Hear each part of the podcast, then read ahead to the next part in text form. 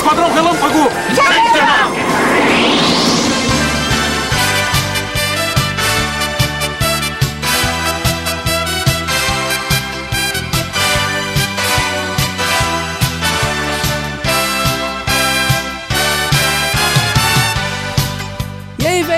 Sou o Caio Hansen e você está ouvindo o TV de Tubo, podcast sobre TV das antigas que faz parte da revista Jogo Velho. E aqui comigo na base Shuttle, Olá, aqui é a Sora. Aqui é o Felipe Barroso. E eu sou o Eide Tasaka, o velho. então peguem sua Power Bazooka porque hoje vamos relembrar Esquadrão Relâmpago, Changeman. Caraca. Ô, Bob Esponja que tá cantando a abertura? isso? Me dê sua força, velho!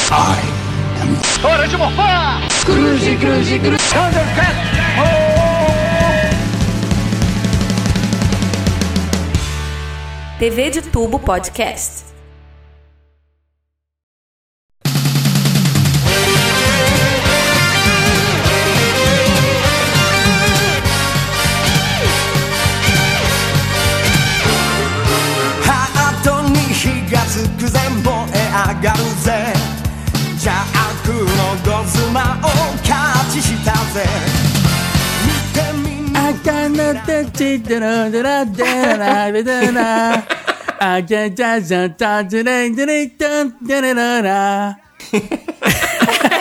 Eu tô muito feliz hoje, vamos falar de Changeman. Tô muito empolgado, não, não são entorpecente. É só porque eu sou muito fã de Changeman. Eu mandei pra galera aqui do, da mesa hoje de manhã no Facebook, estou suando, gente. Tá frio no Rio, estou suando de emoção.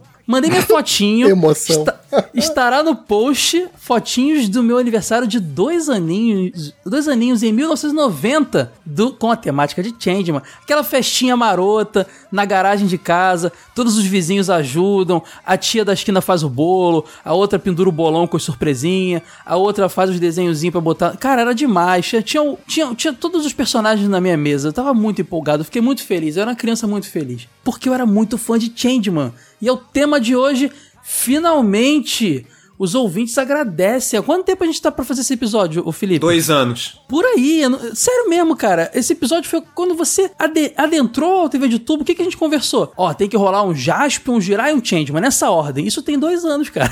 É. A gente se- tem muito tempo. O Felipe faz pautas maravilhosas, incríveis, só que ele demora o tempo de escrever um livro. O tempo que o escritor leva pra fazer um livro, ele vai pra um sítio lá. Onde você mora mesmo, Felipe? Maricá. Maricá, interior de Maricá, só pra se concentrar pra poder escrever a pautinha maravilhosa que já está aqui em nossas telas de computador para ajudar nesse episódio. Eu tô empolgado, sei nem o que eu tô falando, gente. Sora, Age, vocês estão felizes hoje falar de Changeman? Sim. Eu acho que a Sora não gosta de Changeman não, gente. gosto, gosto sim. Então, Eu, eu sugeri Changeman uma vez É posteriormente também. verdade. É. Sora, na verdade, foi você. Gente- eu, eu lembro que. Minto, Felipe. A gente comentou de fazer Jasper Jiraya. Aí no ar, depois do Jiraya, eu falei assim: qual será o próximo? Aí a Sora levantou na hora e falou: Changeman. Não é não, Sora? Sim, isso na verdade foi no final de um episódio. Não sei se você cortou. Não. Só Mas foi, foi pro no ar, final foi de pro um ar. episódio. A Sora tá lavando roupa no começo do A podcast Sora, mesmo? quem- olha só, quem ouve o Fase Secreta, nosso, nosso podcast exclusivo para apoiadores, percebeu que a Sora, num episódio recente, me detonou ao vivo. Acabou comigo. Eu não tô entendendo o que, que tá acontecendo, Wade. Eu acho que tá tendo uma implicância aqui. Você tem que administrar isso aí. Você, como, como o velho do projeto, tem que administrar isso aí. Implicância? Você é um ditador, Caio. Pô, levou, Aí, levou ó. quase dois anos pra fazer Super Xuxa contra o Baixo Astral. E, fe, e fiz, depois fiz Tomb Raider, fiz um monte de coisa que a, ó, o, o- um monte de coisa que a Sora queria fazer. Tem mais coisa pra fazer. Changeman aí! Outra escolha da Sora. Por que, que a Sora tá com raiva de mim? É, depois de dois anos, né? Ah, todo mundo tem seu, tem seu Ah, tempo Mas pra o, o amadurecer podcast vai ter projeto. seu tempo, cara. Ele é que nem um É. bom vinho, vai melhorando. Esse ano, 2020 é o ano da Sora, coronavírus, tudo aí. Brincadeira. Sora vírus. Sora vírus. Sou mais a corona dos anos 90 mesmo. Bem melhor. qual é a corona dos anos 90? Cerveja? This is the rhythm of the night. This is the rhythm of the night. The night. Oh yeah. The rhythm of the night. This is the rhythm of my life.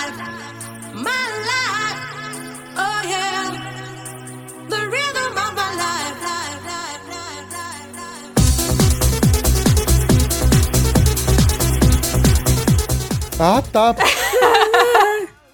Oh, Meu Deus do céu. Muito bom, tô muito feliz. Mas, olha que engraçado, a gente, a gente tá meio que sem querer num momento muito bom para falar de Changeman, porque recentemente a Sato Company distribuidora do- de várias séries japonesas no Brasil, é, detentora dos direitos de Jaspion, Jiraiya, Changeman, Giban, inclusive tem Changeman e mais todas as séries lá no Amazon Prime completinho.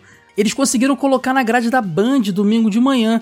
Por conta da pandemia, a programação de esporte que a Band exibia de manhã foi cancelada. E aí surgiu a oportunidade, entrou lá Jaspion, Jirai e Changeman. Tem dado boa audiência. A gente só tem que torcer pra continuar assim. E pra que tenha anunciante, né? Que aí a gente vai conseguir ter cada vez mais Tokusatsu de volta na TV brasileira. TV aberta. Isso é muito bacana. É muito nostálgico. Changeman voltou a ser exibido na Bandeirantes, só especificando, né? Dia 22 de março desse ano, 2020, foi a data em que a Band voltou a passar Changeman, Jaspion e Jiraiya. Exatamente. com elevadíssimos índices de audiência para aquele horário, para essas séries, né, considerando aí o, o que elas representam, e com alguns ajustes também muito por parte dos fãs. Parabéns vocês fãs que acompanham, que ajudam a dar audiência e a trazer anunciantes, porque porque o for- eles estavam passando com o formato de tela widescreen, né, cortando parte da série com a imagem meio embaçada, meio pixelada. Agora ajustaram, botaram o formato 4x3. Ficou muito a bom. galera se, mo- se mobilizou aí na rede social e rolou, né? A mudança. É, os índices de audiência têm variados, é, mais ou menos entre 1 a 1,5, mais ou menos o que para Band, pro horário que é, está muito bom. Teve um pico aí de 2,2, chegando a 2,6 com Jaspion, que ainda é o mais querido do Brasil, não tem jeito. Mas está indo bem. Mas, se não, tiver, se não tiver anunciante, gente, mesmo a programação esportiva tendo menos audiência, tinha anunciante. Então a gente sabe que. Então vamos ver, vamos torcer. Muita coisa pode mudar aí. Só... O negócio é dar audiência domingo de manhã na Band. Ó, Jaspion, Jirai e Changeman lá. Já temos episódio de Jaspion, tá aqui no post. A estreia do Felipe no TV de YouTube, inclusive. Temos episódio de Jiraiya, tá aqui no post. Temos episódio também de Bycrossers, um mini review que eu fiz no recesso de um tokusatsu que passou aqui no Brasil, na Globo e na Gazeta. Tá aqui no post. E recentemente eu fiz uma, um experimento, fiz uma rádio TV de tubo, baseado no formato que o Ítalo tem lá no Jogo Velho, de rádio de Jogo Velho, de aberturas de tokusatsu que passaram no Brasil. Também tá aqui no Teve post. Cybercop também, mano. Ah, é, fizemos Cybercop também, que não é da Toei, é da Torro, então não tá em nenhuma franquia conhecida, mas é um tokusatsu que passou na manchete, também tá aqui no post, bem Lá lembrado. no início do TV episódio. de tubo em que se frisa esse Foi o Cybercop. primeiro, foi o primeiro episódio, é verdade, não tinha nem Felipe. Primeiro tokusatsu abordado no TV de tubo foi Cybercop, Foi com o Matheus, bem né? lembrado. O Ítalo participou. O Ítalo tava ainda no O TV de tubo nessa época. É, ele ficou mudo o Caramba. episódio inteiro.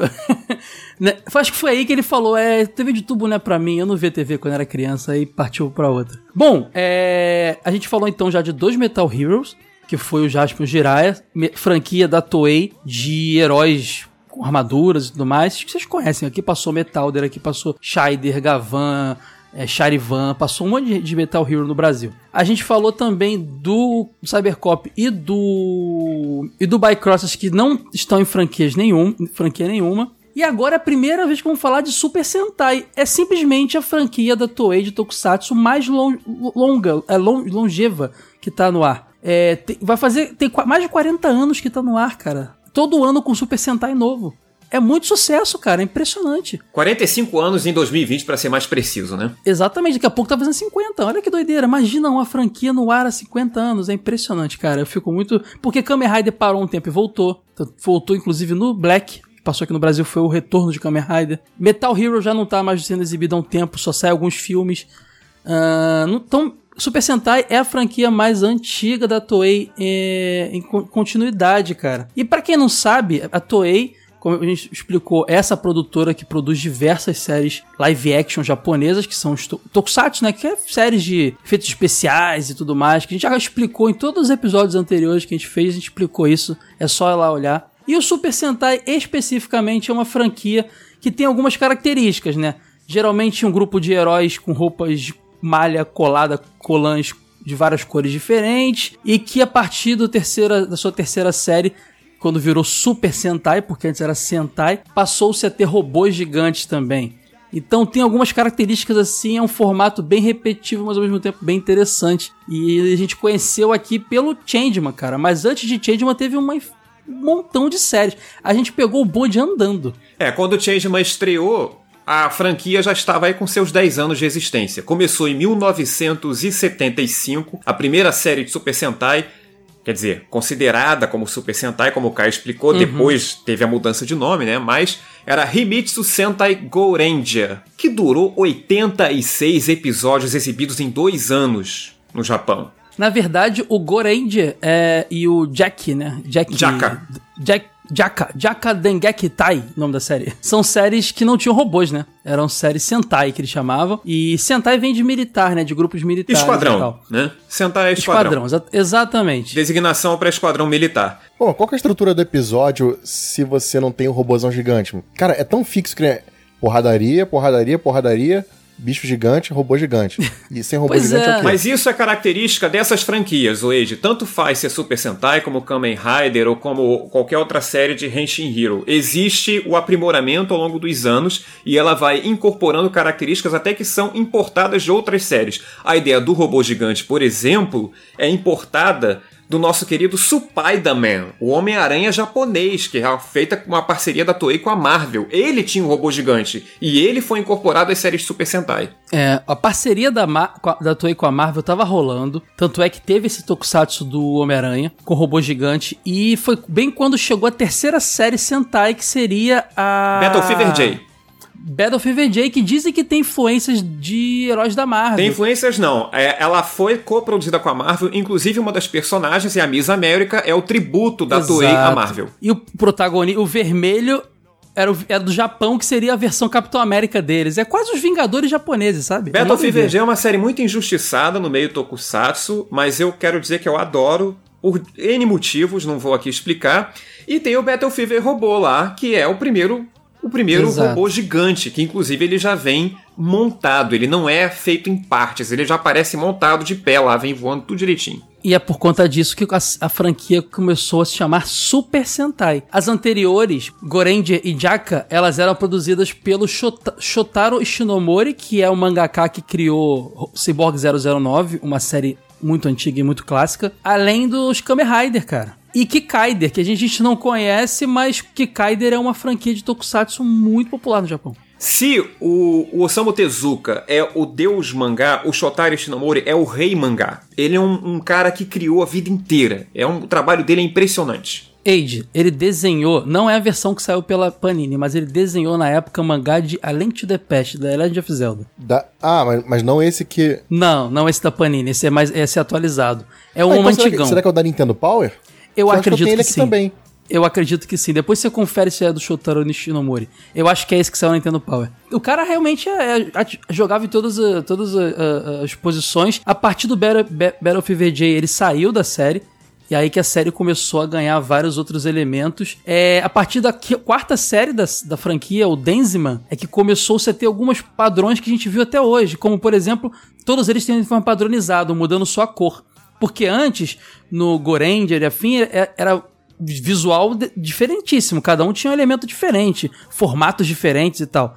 No Denziman começou a ter aquele negócio de como fosse um uniforme militar mesmo, todo mundo igual, só mudava a cor, sabe? E aí, cara, aos pouquinhos foi se inserindo um monte de coisas. Mais pra frente, é, outros clichês foram surgindo, como por exemplo o robô começar a ser formado por várias partes. Como o Felipe falou, é, no Battle of só- era só um robôzão montado.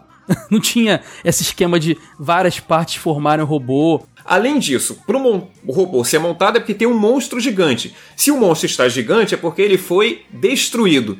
Changeman inova trazendo uma arma específica para destruir o monstro, que é a bazuca. Um momento, levantei o dedo, levantei o dedo. Isso é escroto. Cara, não precisava esperar o monstro ficar gigante pra transformar. Imagina, o monstro Ah, tá sim. pequenininho. Já podia chegar fica grandão, né? gigante e, e pisa na barata e acabou, mano. Mas você não lembra 30 como é que segundos, o tá? Giodai ficava cansado? Eles não queriam esforçar o cara Ele todo. ficava na merda, ele ficava na. Cara, não, então, errado. isso. era pra ser. Era o último caso. Tudo bem que todo episódio precisava, mas. Eu vou partir em defesa do Changeman que existem dois episódios em que eles entram no Change Robô sem ter monstro gigante. É pra pisar mesmo os inimigos, tá? Então isso acontece no próprio Changeman. Mas enfim. Eu até me questiono um pouco também porque eles já não mandam o monstro grande pra brigar com eles. É, isso, isso é uma boa pergunta, Sora. Mas enfim, É, foi, foi o que eu falei. É pra, Sora, é pra não cansar o Gyodai É, à vai, toa. e, se, e se o Gyodai tem um ataque cardíaco no meio da parada É, e vai morre? que nesse dia eles res- o monstro pequenininho Lembrando resolve. que o Gyodai foi importante pro fim da série. Então, se ele Sim. morre, ia dar muita merda, velho. com É certeza. verdade, verdade. Changeman traz a bazuca como inovação e se o monstro foi destruído e se tornou gigante por causa do Gyodai, o Gyodai também é uma inovação, um monstro gigantizador, tá? Que Exato. inovador, aquele bracinho dele. Pois é, porque antes, tomando como exemplo Battle Fever J, por exemplo, o que se fazia era uma cópia do monstro do dia, uma cópia gigante do monstro do dia que também era um robô. E aí esse, Ah, Ah, mano. pode crer. esse robô enfrentava o robô da, do esquadrão. Era o robô do monstro. O Gyodai é um trocadilho em japonês. Com Kyodai. É, é, Gyodai faz uma referência a Kyodai. Kyodai em japonês é gigante. Exatamente. Que inclusive é uma franquia de tokusatsu, chamados Kyodai Heroes, né? Ultraman, é, Spectroman, Megaloman, que é uma série Só inédita deixando no claro Brasil. uma coisa. Eu, eu tenho que ser um pouco puritano aqui porque eu levanto essa bandeira. O Felipe usou dois termos que são termos usados por fãs.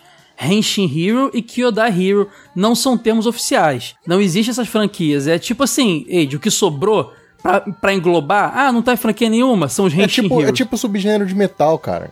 Exato, exatamente. É, os Genshin Kyodai Heroes é Hero todo também- herói que se transforma. O Kyodai Hero é todo Exato, herói que mas fica não é um termo gigante. oficial da Toei, nada do tipo. Não, Kyodai é Hero franquia de fã mesmo. É, de fã. Por- porque, por exemplo, Ultraman é da franquia Ultraman. Então, assim, tem essa Mas parada, é um entendeu? Kyodai Hero. Segundo os fãs. Não, sim, a Uhum. gente tá dizendo, deixando bem claro só pro pessoal entender que não é algo que o Toei define lá nos, nos seus documentos É, lá. nem a Toei, nem qualquer outra produtora, né? Exatamente. E Felipe, esses, esses clichês que surgiram com o Changeman é até engraçado a gente receber logo o Changeman, que foi uma das mais inovadoras, que mais trouxe coisas, como você falou aí, o, o, o monstro gigante todo dia, por- crescido por um outro, outro elemento, outro monstro. É, A bi- bazuca. a bazuca, né? Que é a super arma que criava uma dinâmica, o monstro vinha, eles tomavam porrada, se transformavam, venciam com a bazuca, o Kyodai fazia o monstro ficar maior, aí chamava o robô e terminava de vez. Era bem repetitivo, pra criança isso era ótimo. E a- o primeiro Super Sentai a ter uma mulher vestida de branco, porque até então o padrão era amarelo ou rosa. Não, e seguindo, seguido, de- após Changeman, era ama- amarela e rosa quase sempre. Ou então era uma mulher só e a, a amarela era um homem. Mas ter um- uma branca era muito legal. Eu até estranhei quando eu vi Changeman pela primeira vez, porque eu vi ele depois de outros Super Sentais. Então eu achei curioso não ser uma amarela e uma rosa, e sim uma branca e É. uma rosa. Você conheceu Power Ranger, provavelmente, né, Sora? Primeiro? O Power Flashman, Rangers talvez. conheci primeiro, é. sim. Pois é. Que é a versão, a gente vai falar um dia aqui, com certeza, que é a versão americanizada do Super Sentai, quando a Saban comprou os direitos e, e adaptou para o mercado norte-americano a série Z-Ranger. E a gente um dia fala dessa história, apesar de saber que vocês sabem muito bem dessa história, né? Tem uma outra inovação que vocês não comentaram, que Hum. é a primeira série que tem mulher com voz de homem. Pra mim, que eu lembro só essa aí, mano. Shima, né? Não Cara, lembro de na- outra. Na hora de falar dela, a gente vai contar, e é- tem várias curiosidades engraçadas do porquê disso. É meio que uma gambiarra que ficou interessante. Demais. Vocês vão saber já já quando a gente falar dela.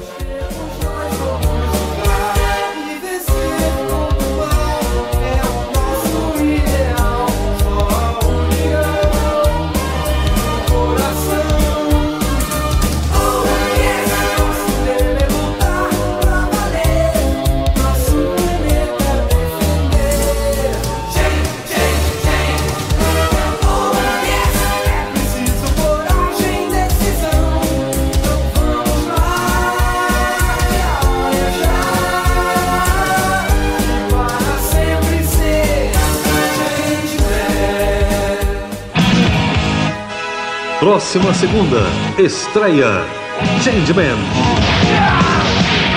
Um esquadrão interplanetário com superpoderes. Em defesa do planeta Terra.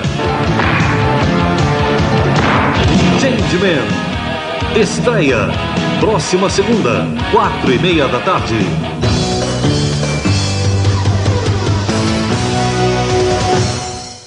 Já chegaram mais figurinhas do Jaspion Changeman, toda a série da TV para você colecionar. Jaspion Changeman, um sensacional álbum duplo. Você compra um e coleciona dois. Vá buscar a figurinha que está faltando no seu álbum. Já nas bancas. TV de Tubo Podcast. Fire, fire, engine fire 怒りの空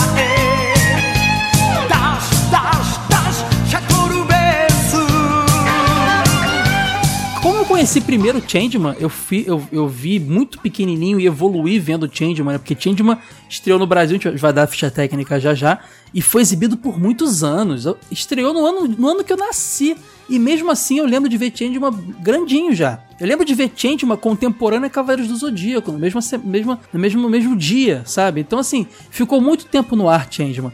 Eu conheci com esses elementos, com com uma branca na equipe, é, em vez de uma amarela, de uma Ranger. Uma Ranger. Vamos falar Ranger porque tem muito Super Sentai que usa a palavra Ranger também. Uma Ranger branca em vez de uma amarela, e duas, duas mulheres na equipe. Você pode usar uma palavra em português também chamada integrante. Ah, mas eu prefiro falar Ranger. Quando a gente vê, viu lá Olha o o. supla Google- aí, gente. Olha o supla aí, o gente. Google Fi- Ele tá querendo se vingar um tempão. Quando a gente foi ver o Google Five lá, tinha um amarelo. E foi estranho pra gente. Porque a gente tinha visto o Changeman com duas meninas, e tinha um cara ali, só tinha uma menina no grupo. Então, umas coisas interessantes, que o primeiro Super Sentai que chegou pra gente era exatamente um bem inovador. Ah, mas o Flashman já corrigiu isso e a diferença era pouca, não era? De tempo? Mas é que o Flashman foi é só o Super Sentai que substituiu o Changeman no Japão. Se Changeman é de Exato. 85, o Flashman é de 86. Então, e já tinha amarela e rosa, né? Mas é por causa disso que ele falou. Eram duas mulheres. Exatamente. E Google Five trouxe um homem amarelo, não é? Era uma mulher só. Então, assim, né, era- ainda era meio confuso. Acho que foi o Power Ranger que me definiu. Olha só, geralmente são duas mulheres, é amarela e a rosa. E quando no- o terceiro não é o azul, é o preto. Quer dizer, minto, não é o verde, é o preto, mas sempre tem o azul e vermelho. Me criou algum. É, é muito doideira, cara. Tá, mas já destruíram isso, né? Porque dia desse eu fui tentar pegar um novo pra Total, ver. E, total. mano, tem- agora tem 300 membros, tem o laranja. E eu fico assim, mano. Depois entrou uma muito. onda Ed, das equipes ter só três integrantes e for ganhando os outros, os outros três no decorrer da série. Changeman ainda não tinha o famoso sexto integrante que foi começar a aparecer em séries posteriores. Então, assim, tem umas coisas que Changeman ainda não tinha feito. A gente já contou um monte de coisas de Changeman. Vamos falar um pouco da, da estreia lá fora aqui? Acho legal de fazer isso, né? Caraca, não vai perguntar a primeira vez da gente, maluco. Olha isso, Ah, olha, é, mudou a ah, é, estrutura. ah, é, é, não, não, não.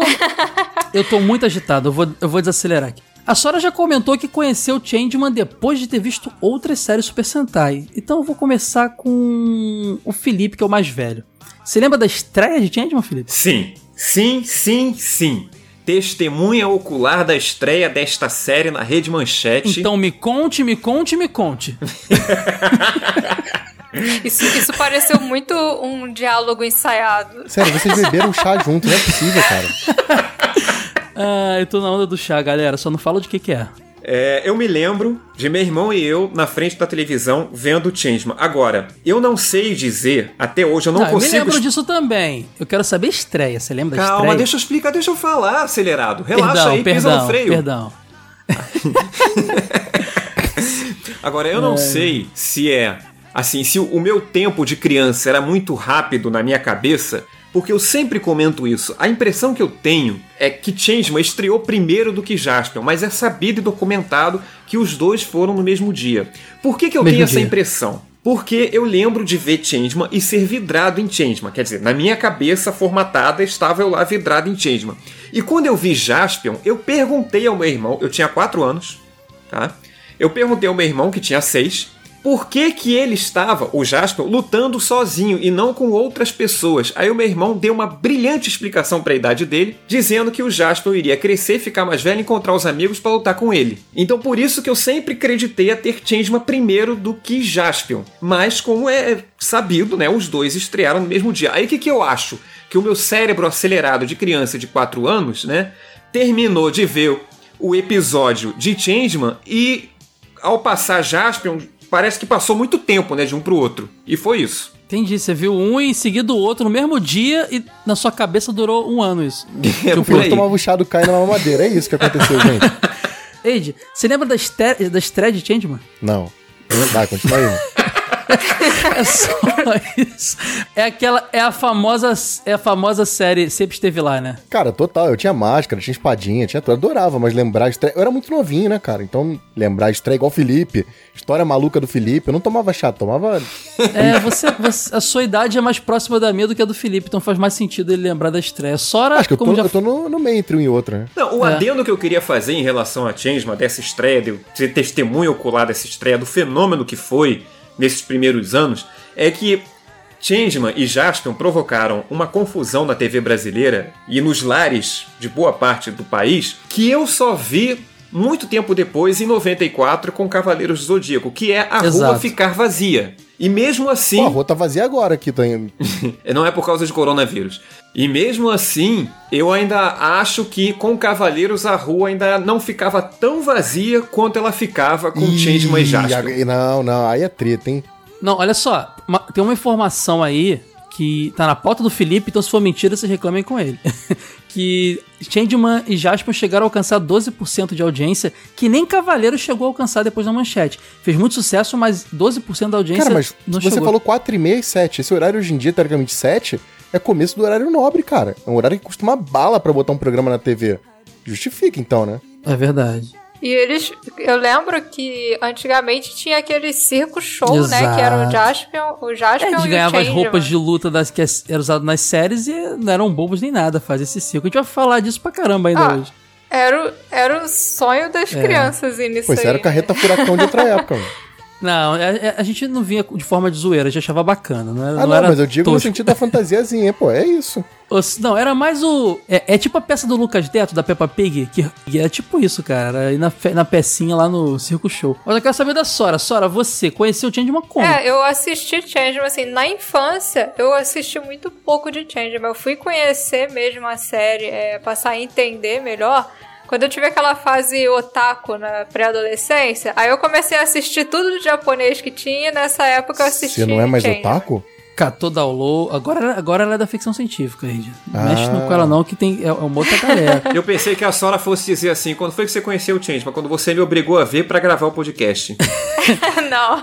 ela é tracker. A Sora é tracker, né, Sora? Não gosta de Star Trek, essas coisas? Essa galerinha que, fa- que fala Klingon. É, é você, né? Não, não tô, não tô Não tão tá não. entendida de Star Trek, assim. Então tá bom. É, Então você foi lá no downloadzinho pra conhecer melhor. Entendi qual foi o esquema aí, pode crer. Sim, eu, eu vi depois é, na base do download mesmo. Estrearam, inclusive, no Brasil, como a gente tava falando aqui. Antes, vamos falar do Brasil primeiro. Em 88, dia 22 de fevereiro de 88, no Clube da Criança, na época apresentado pela Angélica. E era exibido entre 4 e meia e 19 horas, não as séries, o programa, né?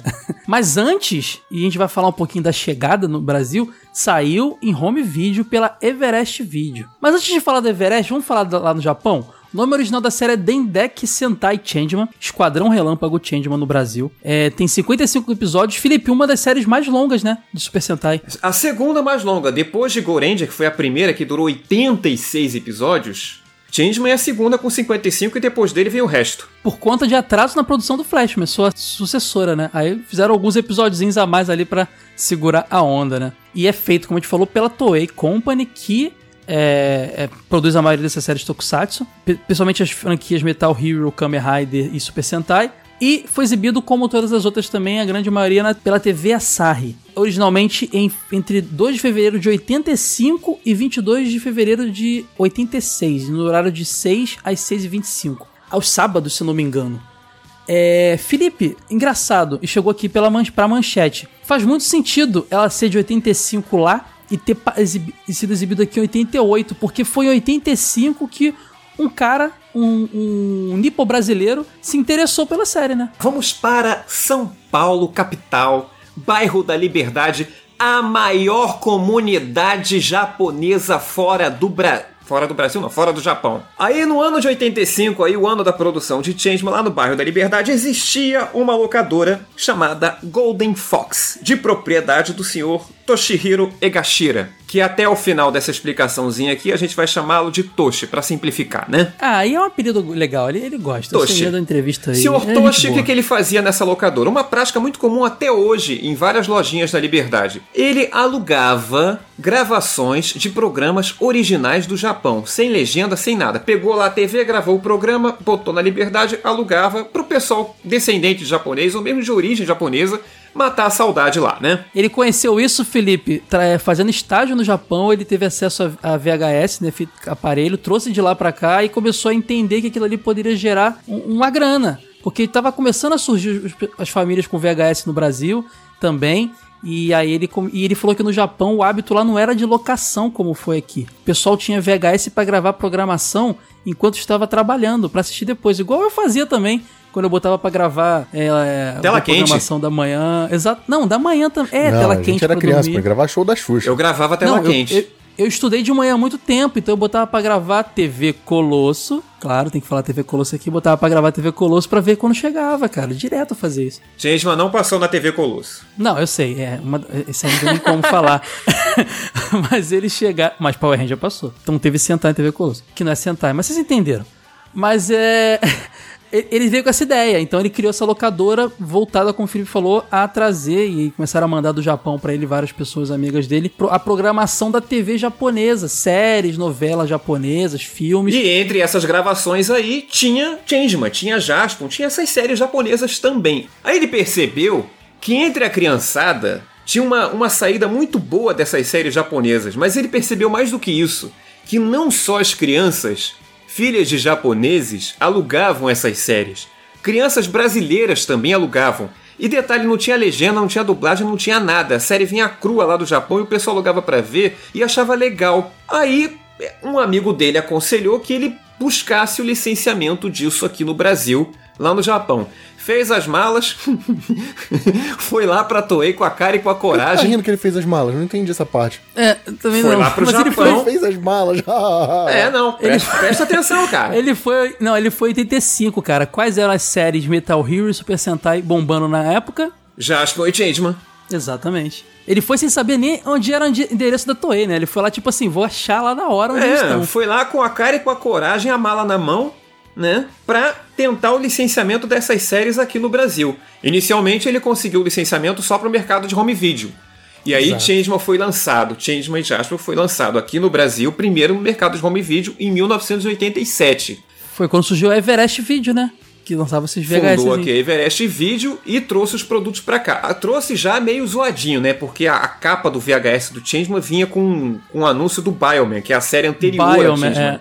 E inédita no Brasil até hoje. Acho que tinha interesse de trazer. Bioman fez muito sucesso na França. Então, o que Changeman foi pra gente aqui, Bioman foi na França. Tem essa curiosidade aí. Então, vai ver que os caras estavam de olho já no Bioman também. Como fez muito sucesso no mercado de VHS aqui no Brasil, ele achou que seria, seria uma boa ideia levar isso para televisão. Um licenciamento mais é, rentável, por assim dizer, né? Bom, ele tentou várias emissoras, menos a Rede Manchete, e nenhuma delas topou. Sabe o que eles falavam pra ele, Felipe? Falavam assim: é, National Kid já passou, a gente não mexe com esse negócio de japonês, não. As minhas postas meio, meio esdrúxulas, assim, sabe? É, tinha esse detalhe. Até porque, né, o que estava se acostumado de tokusatsu na TV brasileira era aquela sobra, aquela raspa de taxa dos anos 70. E cin- 60 e 50, né? National Kid, Ultraman, Spectreman. Era aquilo que o pessoal estava acostumado e achou que essa onda já tinha acabado. Changeman já era nos 80, a série era ali recente, estávamos em 87. Changeman de 85, era tudo muito novo. E o pessoal ainda pensando com a cabeça lá de 10, 15 anos, 20 anos atrás. Mas aí, com a ajuda de uma. de a- acionistas, de diretores de uma empresa do Beto Carreiro, ele chegou até a manchete e vejam vocês, a manchete. Nossa querida emissora topou exibir Changeman. O Beto Carreiro é o. é- a gente agradeceu o Beto Carreiro porque a gente viu Jasper Antidman na TV. Cara, que essa história é incrível, cara. É muito, muito sensacional, É, cara. não, não necessariamente é o Beto Carreiro. Era É, uma eu sei, agência mas- que pertencia a ele. Mas você entende, né? Que ele É criou a ele, agência, então. é ele, se ele é o dono, é ele. Cara, isso é maravilhoso, cara. O É Age muito é aquele tipo de chefe, né, que o- todo mundo elogia É, e, e o não, trabalho ele é. do- dos empregados ele pega pra si a fama. É ele, não, ele é assim. Caraca, isso foi uma indireta, isso mesmo. Eu só tava dizendo que é porque se foi o cara que fundou o bagulho, ele E olha é que isso. o Felipe nem é, é CLT do jogo velho, é hein? Nem tá todo dia lá no escritório. Se ele tivesse todo dia no escritório, ele ia ver. Eu Conheci- senti uma maldade Caraca, aí. mano, fica quietinho aqui, só tomando porrada, mano. Cara, mas olha só, eu vou te falar uma parada. Nos anos 90, eu acho que o Beto Carreiro era o, era o- não o mais poderoso porque tinha o Silvio Santos, mas era um dos caras Caraca, mais o Beto poderosos. Carreira era do- do Disney do Brasil, é isso que tá dizendo? Ele era muito poderoso aqui, cara. Ele tinha agências, ele tinha canal no interior lá de Santa Catarina, ele tinha tudo, um parque, um parque temático. Cara, ele. ele tinha um chicote. Ele tinha um tigre, Ed. Ele tinha um tigre. Ele tinha um cavalo branco chamado Faísca. Eu lembro dele com o tigre. Ele, ele sempre parecia na, na tinha um fazendo tigre? carinho no tigre. Ele era, o, ele era o nosso crocodilo dandy. Eu não me lembro do Crocodilo Dante fazendo carinho em tigre. Mas, Mas fazia em crocodilo. é, é tão perigoso quanto. Ele ri das coisas mais graça que eu Porque falo. não, não dá pra você comparar a periculosidade de tigre com jacaré. Enfim, tá bom, cara. Então, a Rede Manchete, né? Nossa saudosa Rede Manchete, quem está ouvindo esse podcast deve ter um monte de viúva aí. Foi ela quem topou exibir Jasper e Changeman. E isso foi uma revolução na programação da emissora e na programação das TVs nacionais, porque depois do sucesso dessas duas séries, Jasper e Changeman, não só a Manchete se apressou para licenciar outras séries, como várias outras emissoras queriam correr atrás do seu pedacinho japonês na sua programação. Que voz é essa aí? Tá Foi, imitando, foi essa, cara? tá imitando aquele cara que Foi um arroto travado.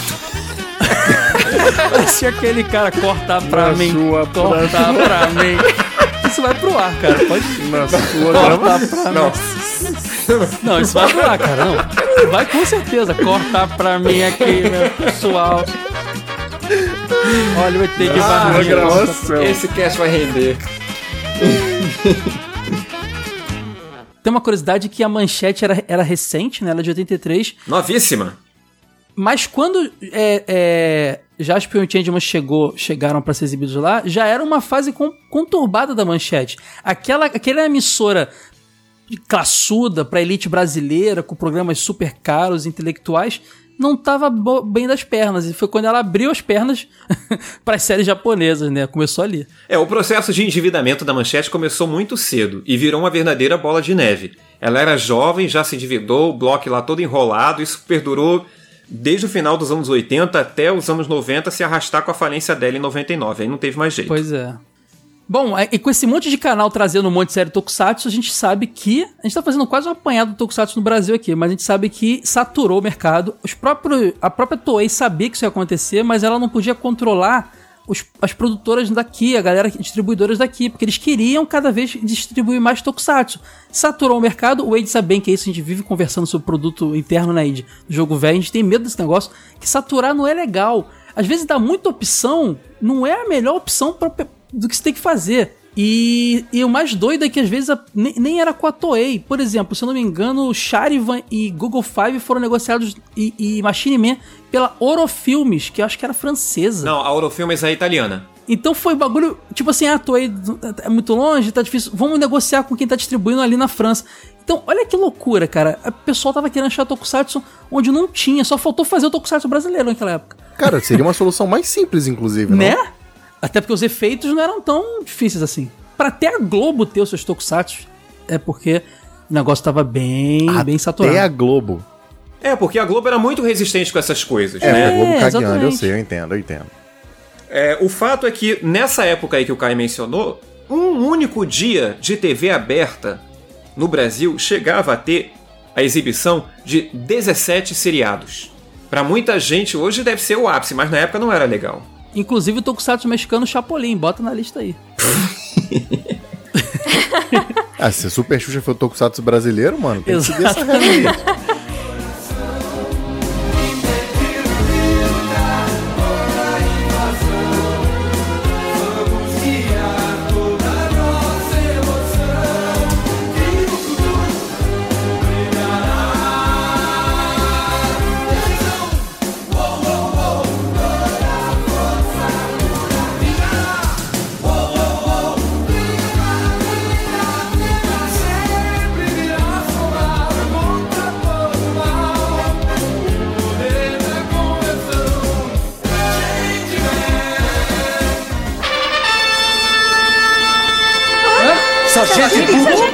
minha outra face. Sou o chefe da Organização Mundial dos Defensores da Terra. Vocês foram designados como Changeman do Combatente Relâmpago. Changeman! A missão de vocês é proteger a Terra da invasão do poderoso Gosma. Poderoso Gosma! É um terrível grupo extraterrestre que está tentando governar todos os planetas do universo. Eu tinha certeza absoluta de que um dia eles chegariam à Terra. E eis a razão para organizarmos tais treinamentos. Essa energia que transforma vocês no Changeman se chama. Força Terrena. Força terrena!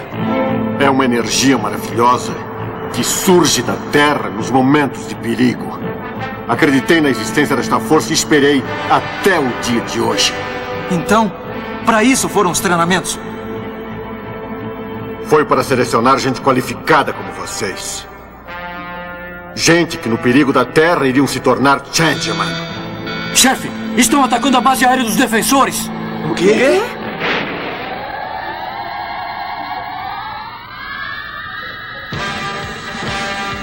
Ok, eu já vi o bastante. Eu vou lutar. Também vou. Eu também. Eu também. Eu também. Obrigado. Atenção para a área de atuação. Tropa Aérea dos Defensores. Oficial Tsurugi. Sim. Tropa do Comando Florestal. Oficial Hayate. Sim. Força Defensora da Terra. Oficial Ozora. Sim. Operações de Ataque. Oficial Sayaka. Sim. Tropa de Espionagem. Oficial Mai. Sim. Vocês são designados membros do Combatente Relâmpago.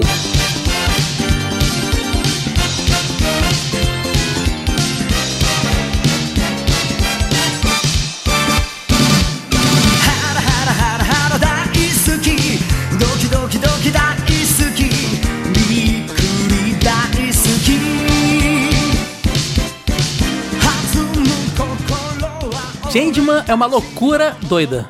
A abertura de Changeman já é uma maluquice. Tipo, a abertura, não digo a abertura da série em si, mas o primeiro episódio, o início, tipo, os caras estão meio que num treinamento de exército muito louco. Tropa né? de Elite, você viu Tropa de Elite? É aquilo. Parecia o. É tipo isso. Aqueles trapalhões do, do exército lá, como é que é? Tro, tropalhão? Um sargento não. pincel? É. Caraca!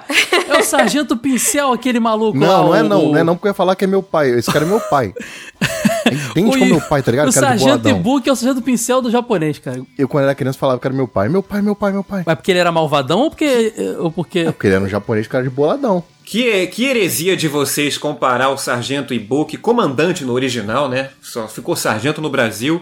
O comandante Ibuki com o Sargento Pincel, cara. Lamentável. Changeman é loucura total, é uma mistura de elementos, você tem ali mitologias, você tem equipes paramilitares, você tem jornadas intergalácticas, cara, é tudo junto. O cara tava assim, acho que ele tinha ideias pra três tokusatsu diferentes, acabou o orçamento, juntou tudo num só.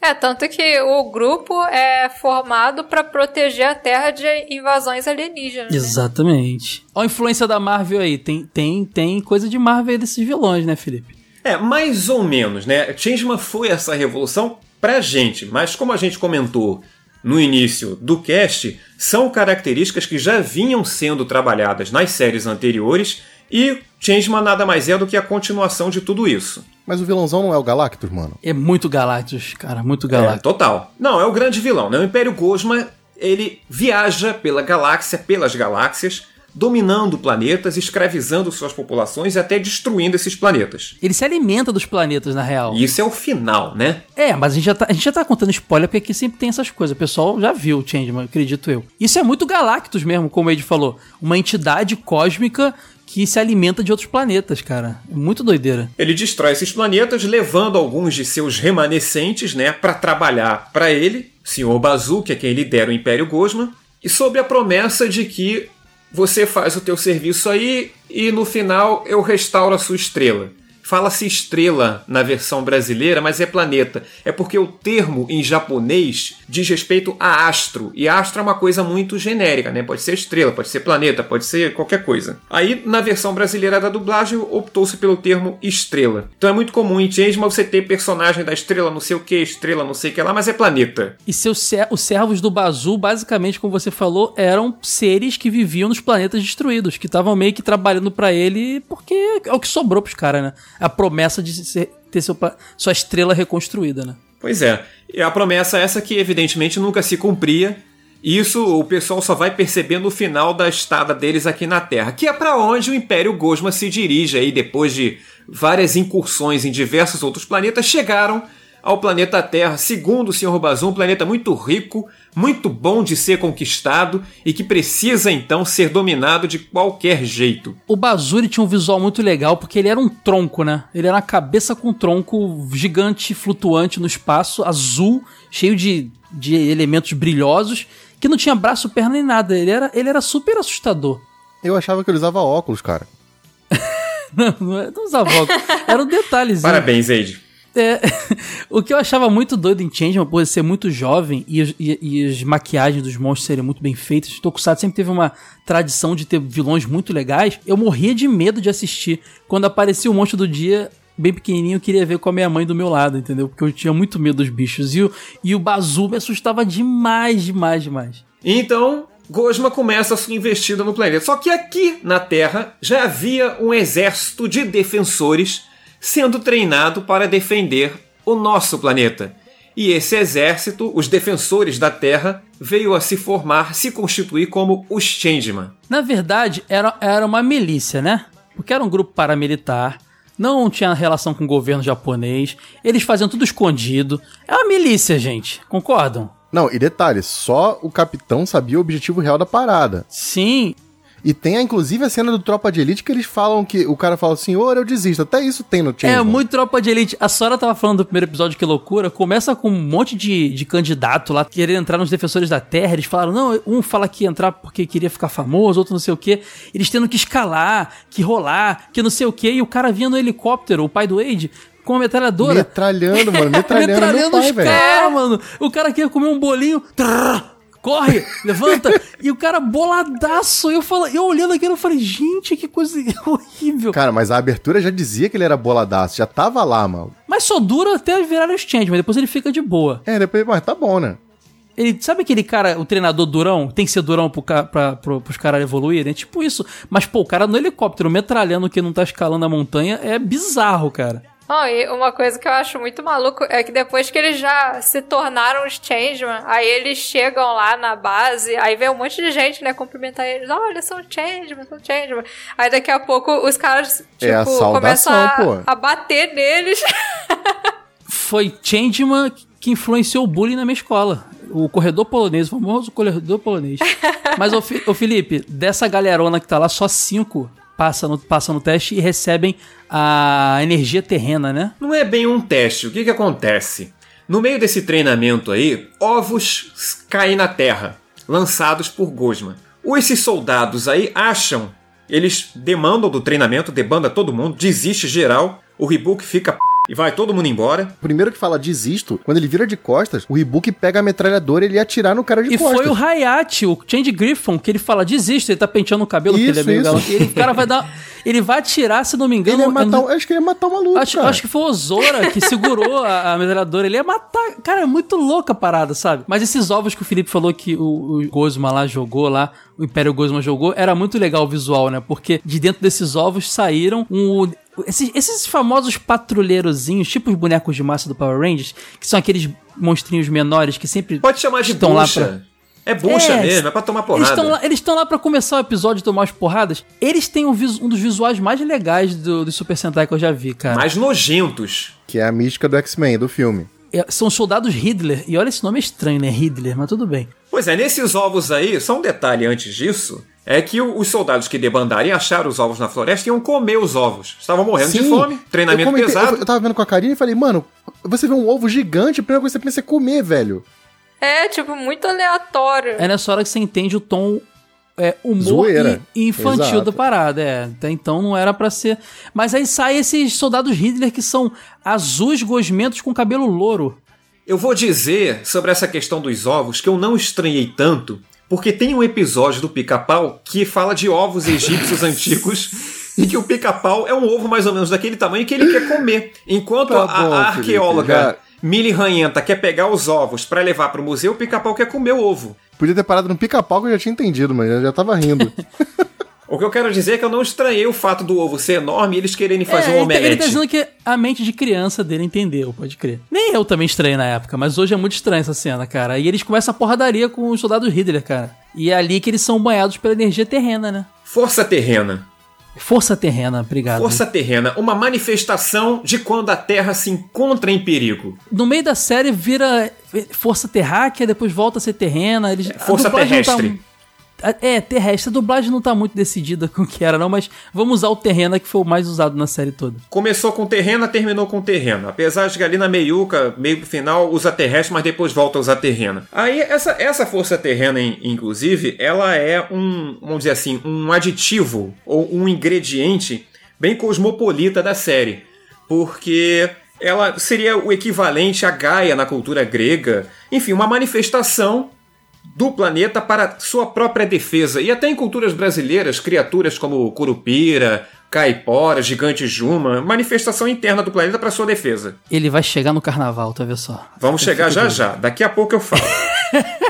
Eu tenho certeza que ele vai fazer. Que teve o enredo da Força Terrena no Império do Cambuci.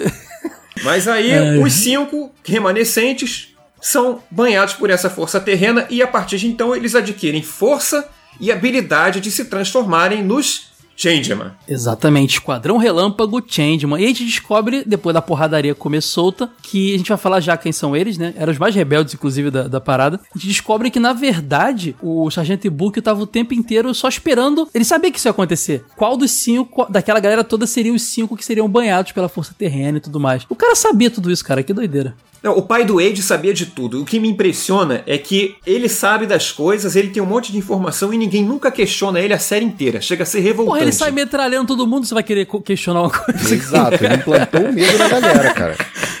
tu não vai questionar o cara que vem com a metralhadora atirando nos outros, né? Não questiona não, quer tomar um tiro? É. Eles se transformam, né, cara? São, eles são Suruji Ryu, Change Dragon, Change Suruji Dragon. Ah, antes de continuar, uma coisa legal. Depois a gente começa a ver na- nas demais séries, e Power Rangers popularizou muito isso, o lance das cores, né? O Ranger vermelho, o Red Flash, coisas do tipo assim, de, em relação à cor. Nos Changeman não era o Change Red, por exemplo, era o Change Dragon, era o Change Griffon, e era muito legal isso, a gente não tinha essa referência da cor no, no título, no nome do cara, né? Eles eram criaturas lendárias, né? É, mitológicos. Tsurugi Hiryu era o Change Dragon, né? Surugiriu Change Dragon, né? Ele é ex-jogador de beisebol. Inclusive, isso é usado em alguns episódios, a chamada bola dragão que ele dispara. Quase que um filler dentro da série. Uniforme vermelho. Uniforme vermelho, né? E, e um detalhe é que Suruji, em japonês, significa espada. E Hiryu, dragão voador. Então, Surugiriu seria a espada do dragão voador. Olha que poético. E ele tinha um dragão, no- eles tinham os, eh, as- os seus uniformes, né, que até bem, bem- bonitos, e na testa do, do capacete o símbolo do seu animal, do seu, da sua entidade, ali, da sua criatura. O dragão dele, apesar de dragão ter em várias culturas, me remetia mais a um dragão chinês ali, oriental, né? É, o, o dragão existe em várias culturas. Dos, dos animais todos, só o Pegasus e a Fênix são exclusivos da cultura grega. Apesar de, existir, de existirem outras aves que são interpretações da Fênix. A garuda, por exemplo, que eu acho que é Suméria ou algo do tipo, é uma interpretação da Fênix. Mas tudo bem, eu entendo. A, a figura da Fênix é grega, assim. É, o Grifon e a sereia e o dragão, né, no caso a sereia da Marmege e o dragão do Dragon, eles aparecem em diferentes culturas. Então isso é muito legal porque isso mais um ingrediente cosmopolita, né, para não ficar preso a especificamente uma ou outra cultura, mas tentar englobar o planeta todo. Os ataques do, do Change Dragon eram o Dragon Kick, Dragon Attack e Dragon Force. E, e sabe o que eu achava mais legal, cara? Eles tinham ataques de magia, né, cara? Tinha uns raios, assim. Geralmente, Tokusatsu, a gente vê armas, Super Sentai a gente vê armas, que também eles tinham. Mas eles tinham uns lances meio místicos envolvidos. Isso era legal demais. também vai muito do- daquilo que foi exibido aqui no Brasil e daquilo que já existia, né? O outro integrante era o Show Hayashi, ou Hayashi Show, né? Como se fala em português. Change Griffon, é de roupa preta. É o mulherengo, é o mitidão, que tá sempre com- penteando aquele, aquela cabeleira dele, né? Em alguns episódios ele usa o pente como arma, que fique registrado. Era o bad boy com jaqueta de couro. Era, era o mais legal, né? Convenhamos. O Hayashi era o galanzão, né? Alto e tal, todo bonitão lá. A- é- Era tão interessante de ver a produção da série nesse aspecto, porque o ator do Hayashi é mais alto do que o ator do Suruji. Depois que transformava, ficava menor. Mas, tudo bem. A gente não reparava nem que É. os Changemans mulheres eram homens, É, então. nem, nem, nem passava pela nossa cabeça que embaixo daquele colante tinha um homem, mas tudo bem. Os ataques eram o, o Griffon Ataque e Garra Magma, né? Griffon Garra Magma, os ataques que eles usavam. Hayashi significa vento forte, né? e Show, sobrenome dele, conhecimento. Gosto de pensar que a produção trabalha nesses aspectos mais finos, vamos dizer assim, né? Tinha o Ozora Yuma, que era o Change Pegasus, né? Que era o azul, que era o bom, bem-humorado da galera. O, o cara gente boa, né? Osora é gente finíssima, apesar de não cantar nada, né? Desafinar bonito, tem até um episódio dedicado a isso. Ele era guloso, é bem-humorado. Ele era o, o, o É, engraçado. o Zora significa grande céu e Yuma é cavalo valente.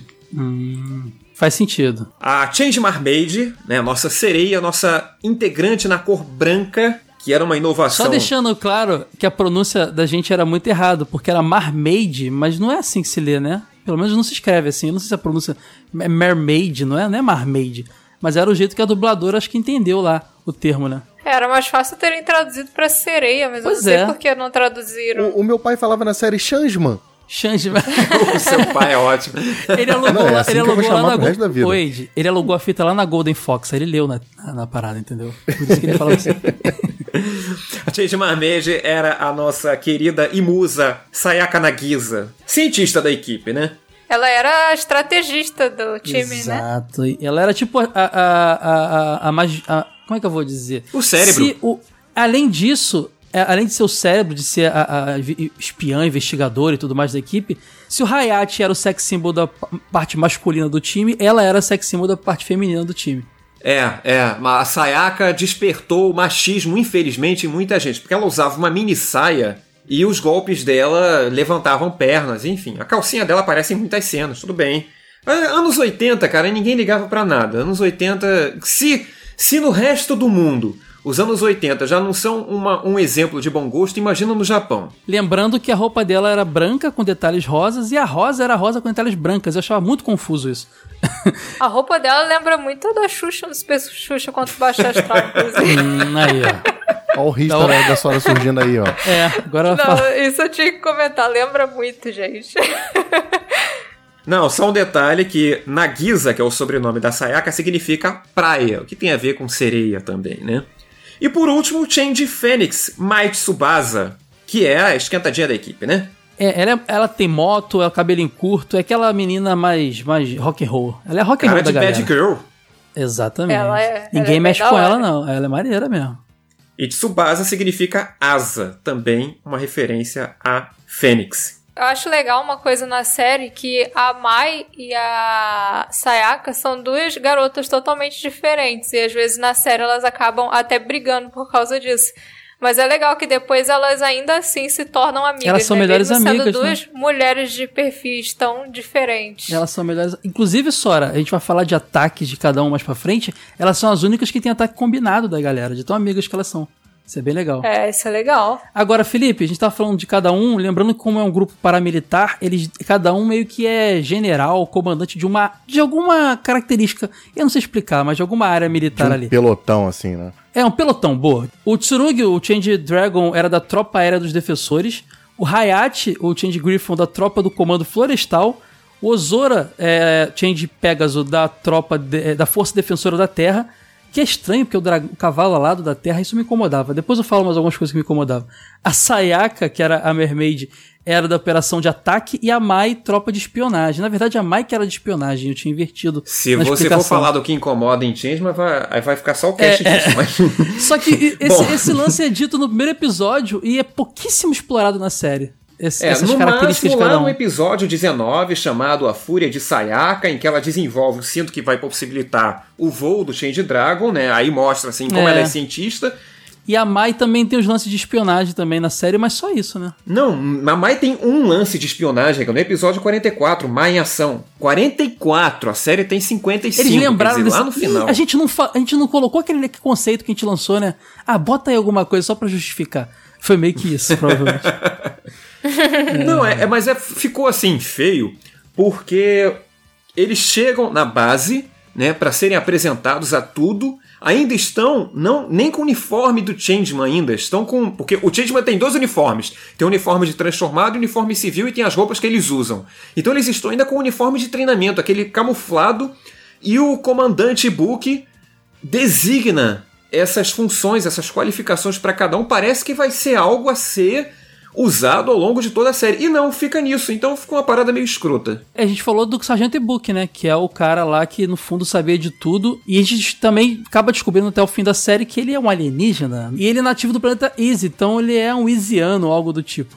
E ele é um cara que so- sobreviveu à destruição do Bazu no seu planeta. Então é por isso que ele é meio durão e que ele quer tanto vencer o Império Gosma, cara. Porque ele é, um cara. é uma vingança. Exatamente. Diferente dos, de tantos outros que se uniram ao Bazu para poder ter seu- sua estrela de volta, ele na verdade tá tentando vencer o, o Império Gosma. Personagens secundários, a gente não pode deixar de falar da Nana, a menina nativa do planeta Tecnolíquel, que começa criança, depois emite lá sua aura. Essa aura aí tem muita história pra contar em torno dela.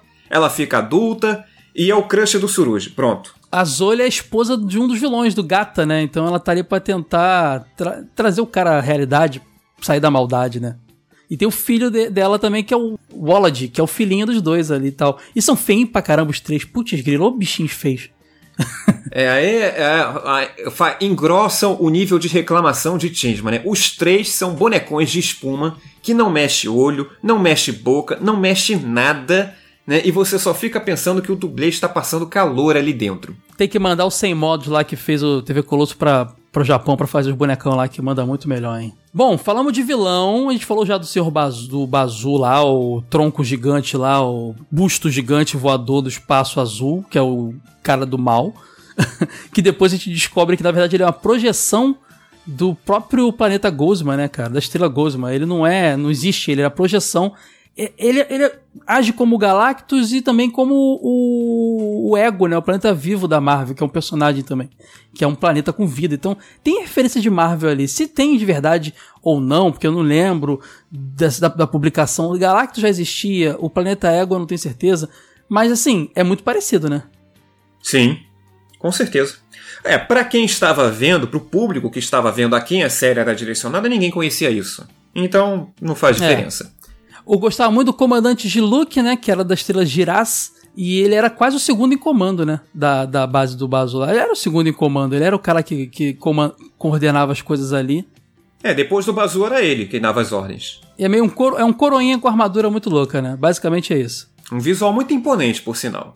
O visual de Luke é maneirão mesmo. É. Depois ele é substituído pela Rainha Rames, né, cara? Que tem um visual muito legal, umas orelha- orelhas meio de felina, assim. Ela Parece- tem um cabelo que me lembra da Hilda dos Cavaleiros do Zodíaco, cara. É, meio branco, branco. né? É muito legal. É. E ela tem um dragão de duas cabeças, né? É o Yangera, que no meio da série até se separa, viram dois monstros, o Yan e o Gerá. Quando ela assume a liderança ali da, da, da base do, do Gosma ali e tal, a série toma um outro rumo, fica bem mais legal, cara. Eu gosto muito dessa fase, com a rainha Ra- a Rams na, no comando. A Rames aparece ali pelo episódio, acho que 17, o navio fantasma, e muda completamente o andamento da série, porque você vê ali do 1 até o 16 e a série vai meio que arrastada. Depois que a Rames aparece nesse episódio, ela dá um- um- um outro que a série cresce em ritmo, em locações, em quantidade de personagens, em histórias. De um lado bem pessoal, eu acho a Rames a melhor personagem da série. Além desses detalhes de vestimenta, de, de detalhes do corpo dela, de cabelo, que já foi falado aqui, a personalidade dela, a forma de ação dela é sensacional. A Rames não tem meio termo, ela vai pro ataque, ela é porradeira. Muito boa. Eu acho, acho maneiro que, assim, antes, bem mais no início da série, ela aparece só que desenhada. Aparece um desenho dela quando vem um outro extraterrestre que lutou contra o Bazu. O que, que acontece? O Giluk e a Rames já se conheciam de um passado. Eles Isso. tinham lutado juntos e tentado destruir o Sr. Bazu. Aí a Rames aparece aí nessa animação, nesse desenho que, que a Sora comentou. Aparece no episódio 6. O episódio 6 se chama Cuidado, Meninas de Virgem. O monstro do dia, que é o monstro Mazo, já é um velho conhecido do Giluk e também da Rames. E aí ele pergunta, o Giluk pergunta pro Mazo como é que vai a Rames. Então a gente já sabe que ela vai aparecer. E a Rames, que é a rainha da estrela Amazo. Aliás, não só a, a constru- construção da personagem é muito boa na série, ela, ela teve a sorte de ter no Brasil uma dubladora que tem a voz igualzinha à da atriz no Japão. Então, tudo isso contribuiu para que eu, particularmente, ache a Rames a melhor personagem de Changeman. Pirata Espacial Buba era um cara legal, porque ele era o que é passão, né? Era o, ele era um pirata espacial que tinha aquela foice doidona Buda ou Baz lá. Cabal do Mortal Kombat. Exato, e tinha a es- a espada Ou vital Predador. também.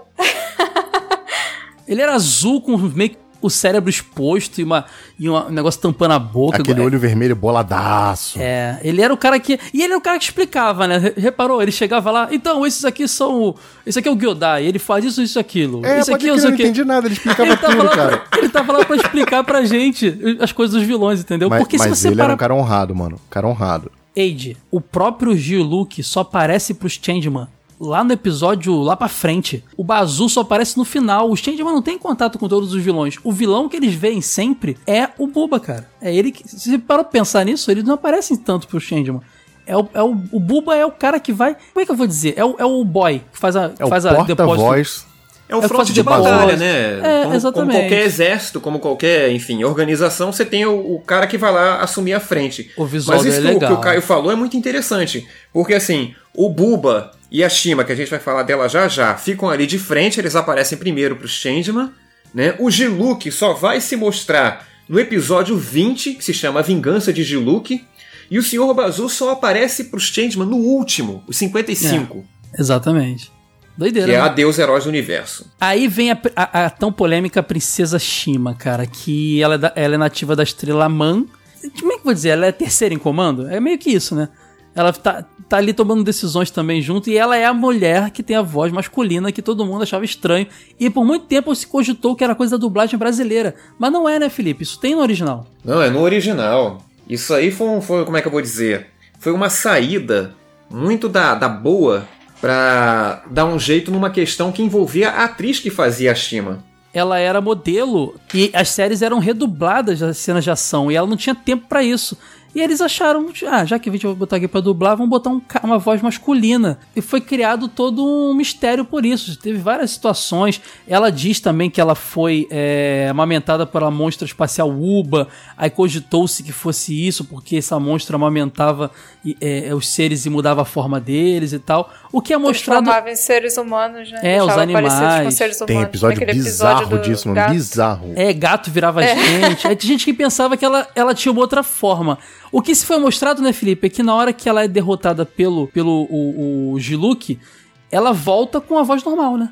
Não, ela volta à voz normal quando o, o, o Buba ataca ela pra, tipo, p- pseudo matar ela. É o Buba que ataca ela, então. É, ele ataca a Shima com a espada vital. Ah, o é golpe verdade. da espada vital, na verdade, liberta a Shima de um feitiço, que também não fica explicado que feitiço é esse. Feitiço da voz grossa, pô. Não, sabe que, sabe que ficou claro pra mim? Que ela, ela tava sendo controlada pelo Bazu e por conta disso ela tinha a voz daquele jeito. Ao ser quebrado o feitiço, ela ficou normal. Você vê que ela fica um pouco mais calma, ela deixa de ser agressiva e a voz vira a voz normal de- dela. Mas ela já tava calma antes disso acontecer, porque ela tava com medo de que ela ia morrer. Não, mas é calma por, por outros motivos, né? Calma por medo. seja. Ela estava muito confusa, desesperada. A Nana captava por telepatia os pensamentos da Shima Não só a Nana, o, o, o sargento também. também.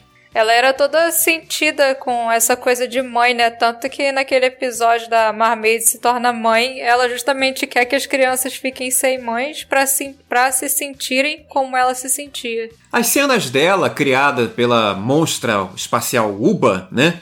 Que se vocês repararem tem o formato de um útero com ovários, muito sugestivo por sinal, é muito muito tosco, porque as cenas nada mais são gravadas do que em praças públicas de Tóquio, como se fosse a Estrela Man.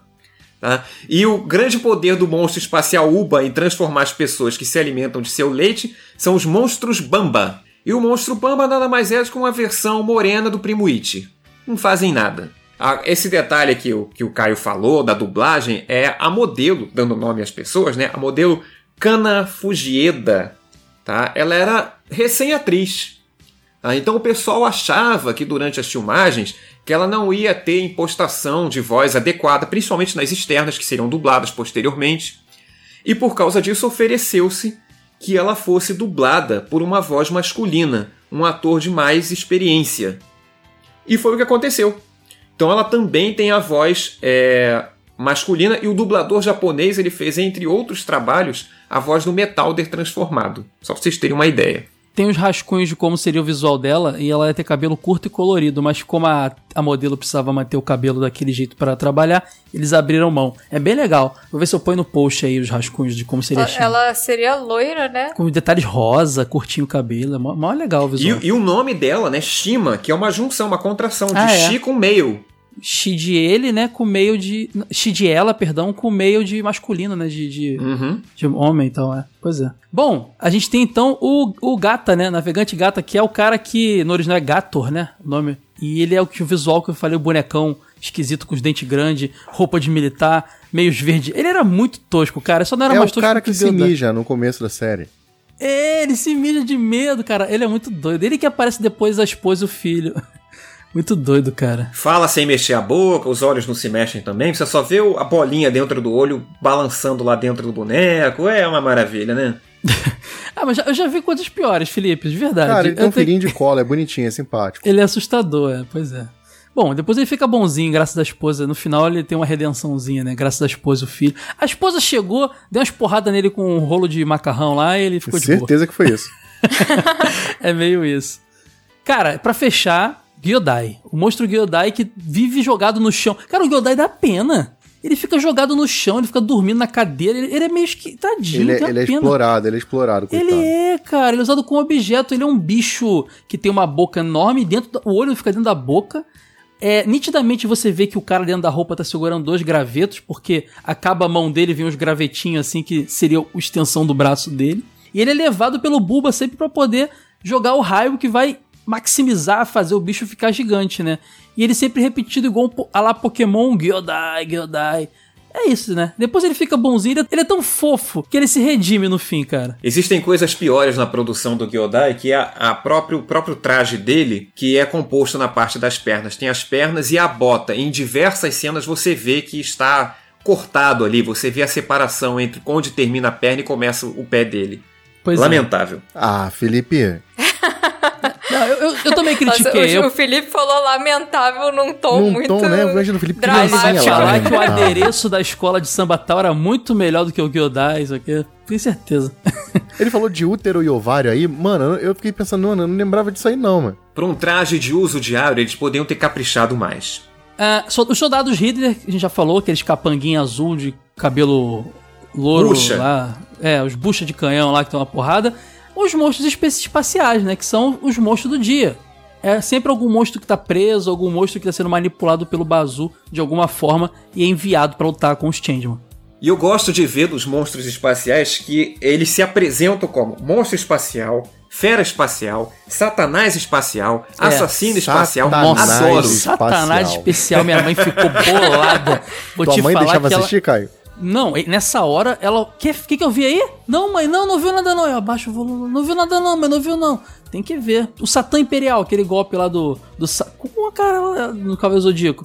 Ela podia ver essas coisas não, cara. Era escondido mesmo, via baixinho. Eu ficava coladinho na TV assistindo. Bom, também teve um monte de inimigo secundário na história, o Príncipe Ícaro, não adianta de ficar explicando aqui, pe- personagens que aparecem num ou dois episódios, o Pirata Espacial Hawker, tem um monte de gente que aparece, mas aí são as histórias de cada episódio, né? A base já conheceram quem são os, os, os inimigos, os protagonistas da série. É, vale falar assim, desses que aparecem posteriormente, é bom falar do dragão espacial Yangeran, que é o meio de transporte da Rames.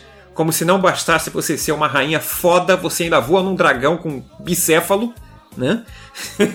Que é o que a Sora fala que sempre lembra, né? Do dragão das cabeças dela. Ele é muito legal. O Yangra, que num, num dos episódios, ele acaba se, se- No episódio 50, ele é dividido em dois monstros, o Yan e o Geran.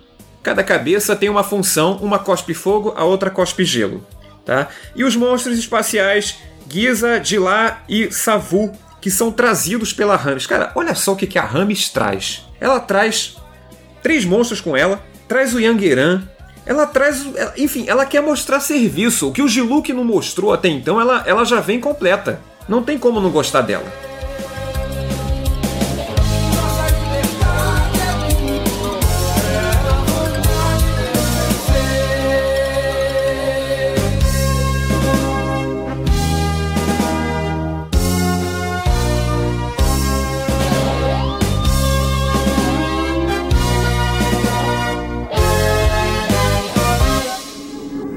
Todo o planeta deste universo deve ser comandado por Bazu.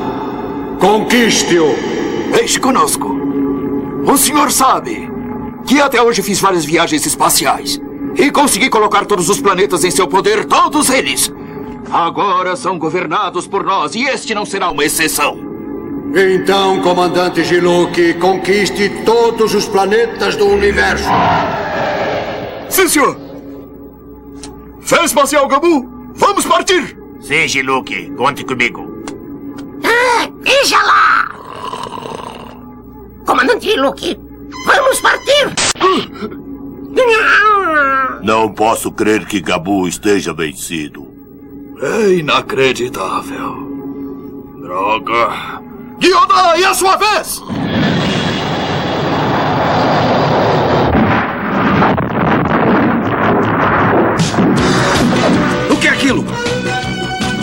Vamos!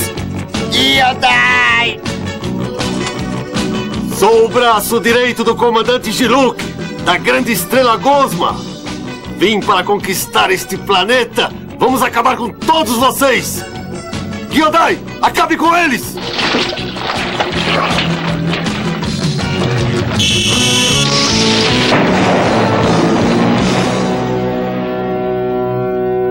Esse é Gyodai. Sua estrutura celular tem a capacidade de se expandir e pode transformar poderosos monstros gigantes.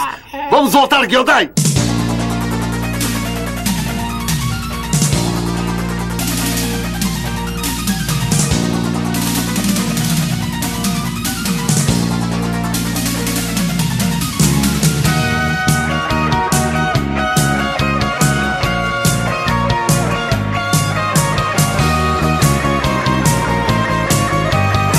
Você está ouvindo o TV de Tubo Podcast.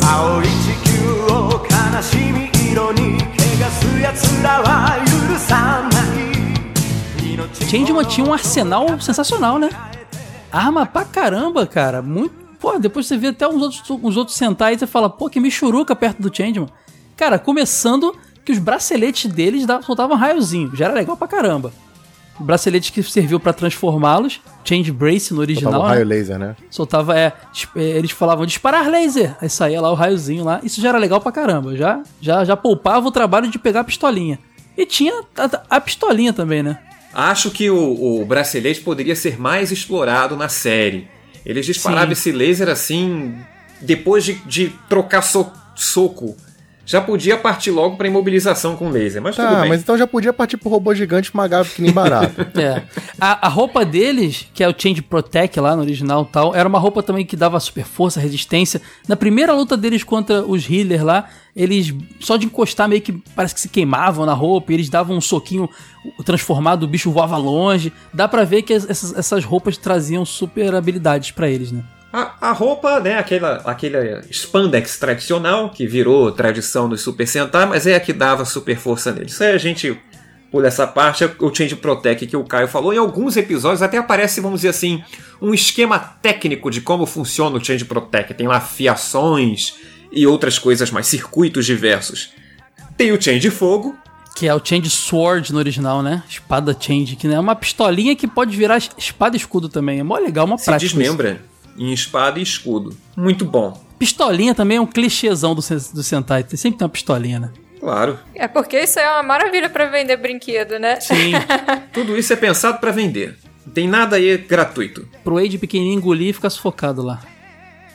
Tem que Com a pistolinha? que Porra. Vinha Haja pistolinha. boca, né, gente? Não, pô, no bu- quando o bonequinho vem com as pist- arminhas Ah, pequenas. tá, no bonequinho. Tipo o G.I. Joe. Cara, e tinha as armas mais bizarras, que eram as Zucas, né? O nome era esse mesmo, Zuka. Era Zuka. Que eles usavam poucas vezes, individualmente. Geralmente eles acionavam elas pra poder montar a bazucona mesmo deles. Tu teve né? isso? A Power Bazooka. Eu tive o quê? Não, tô Ah, falando. achei que você tinha tido. Não, tive não. As Ah, Zucas tá, eram caraca. partes. Voltando a falar dos Mano, equipamentos. Eu já, eu já ia chamar É. ele de rico, mas muito alto assim. Não, não. Eles, eles, eles chamavam as Zucas, né? Cada um tinha sua parte, que eram armas individuais, que usavam esporadicamente em alguns episódios. E elas montavam a Power Bazooka, que era a arma que eles matavam o monstro na versão pequena, todo episódio antes de ficar grande. Só que era muito chato, sabe por quê? Dra- o Dragon tinha uma bazucona. A, a Rosa, a, a Fênix, tinha uma- uma- um caixotinho. Que ela Não, só tinha quem mira. tinha o caixotinho era a Marmaid. Era Marmaid, que era, acho que era a mira da bazuca, sabe? Coitada, Mas cara. ela tinha uma fala a mais, pô. Ela falava, tipo, na mira. Cara, e era mó legal que eles montavam a Power Bazooka. O Change Dragon vinha com uma, uma bala de canhão, assim, ó, um projétil, botava Munição. na, na coisa. Que depois de um certo tempo na série começou a ficar brilhoso, mas antes não era, lembra? Que eles botavam assim. Era colorido, né? É. Com as Foi. cores deles. A partir do episódio 8, ele começa. As Mulheres Vampiro, o nome desse episódio, o míssil começa a ficar brilhoso. Aí lá pro final da série. Por causa de um ataque da Aramis, ela maravilhosa, né? Aí começa o quê? A projetar os símbolos dos animais místicos Ah, é. e esse símbolo vai pro míssil e ele se torna brilhoso. É verdade. E se errar esse tiro já era, porque só tem um, pelo, pelo que eu entendi, né? Não pode errar. Pô, pelo tamanho também, né, bicho? Não, não tem um só não. Não tem só um não, tem vários. Ele guarda onde? guarda então? onde? Tem mochila? É, é sei lá. Ele guarda onde? Onde é que ele guarda as bazucas, pô? Por favor. É verdade, né? Ah, gente, mas não é só arma, não. Eles tinham veículo pra caramba. Primeiro eles tinham um jipão bolado, que é o Change Cruiser lá, né, que é um 4x4, né? Um jeep que eu achava irado, aquele eu adorava Cara, jeep. sensacional. Cara, Change, uma- essas séries eram patrocinadas sempre por é, marcas de veículo. Change, uma acho que era Mazda, não era? É, padrão da Toei, carro é da Mazda, moto é da Suzuki. É. Isso aí é padrão, não é só Changeman. não. Inclusive, ó, no, no Need for Speed Underground eu só jogava com o carro da Mazda por causa disso aí, mano. Não, e eles botavam esses veículos todos só pra poder fazer valer o patrocínio dos caras. Jabá, né, filho? Pois é. É, é. Tinha a base Shuttle, né, cara? Que era a. Era a navezona que guardava lá as um partes. foguete, né? Sei lá É, que um é aquilo. foguetão Lembrava um ônibus espacial, bem no estilo É, da NASA. ônibus Boa, espacial, é. obrigado. Que guardava as partes do robô e que também servia. Era a base deles, né? Eles ficavam lá dentro, né? E que foi muito útil nos, no- nos últimos episódios, porque a Rames destrói a base deles na Terra e eles acabam ficando alojados na base Shuttle. Pois é. E dentro da base Shuttle tinha as partes do Change Robô, que na verdade também tinham personalidade, de certa forma. Era o Jet Changer 1, que era um aviãozão que o Change Dragon pilotava, um jatão, né? Um aviãozinho maneiro. Tinha umas, umas Egoísta, sozinho. É, não, ele é o chefe. Não, e vou falar uma coisa: é, o Change Dragon era um líder mesmo, cara. Ele comandava os outros. tu- cara, a série me irritava. É, ele era boladão. Porque ele tudo era, boladão. ok. Fazia não sei o que lá. Aí todos Ok. eles. Todos eles tinham que falar ok, ok, ok, ok, ok. Aí depois ele, agora é carregar, ok, ok, ok, ok. Agora mirar, ok. Cara, me irritava esse monte de ok, cara. Mas eu comecei a falar ok por causa do do Changeman, inclusive. Então, ele tinha, ele tinha o, o Changeman é um exemplo de Changer. hierarquia, né? Ele falava, ninguém contrariava, é isso aí. E ele era, Cara, ele era mas na sério, ele dublagem a voz do sério. cara era tão imponente que até eu falaria ok, mano. Ok. Bom, o Jet Changer 1 era o jato, como eu falei, que tinha lá seus, seus mísseis lá, seus tiros, e ve- algumas vezes usou lá sozinho. O L-Change 2, que era o helicóptero que o Change Griffon e a Change Mermaid pilotavam, que era um helicóptero também, que também tinha seus, seus projéteis, me incomodava por quê? Esse era voador, mas não tava o Pegasus lá dentro. Isso me incomodava, porque pra mim o Pegasus tinha que Ah, voar. mas, mas, mas, mas- ah. E tinha o Land Changer 3, que era um veículo terrestre, que quem pilotava era o Change Pegasus e a Change Fênix. Os dois voadores estão no terrestre, isso me irrita. Mas tudo bem. Que é um veículo terrestre, como eu falei aqui. Os três juntos formavam o Change Robô. Né? O, o Jet Changer 1 formava basicamente a cabeça e parte do tronco.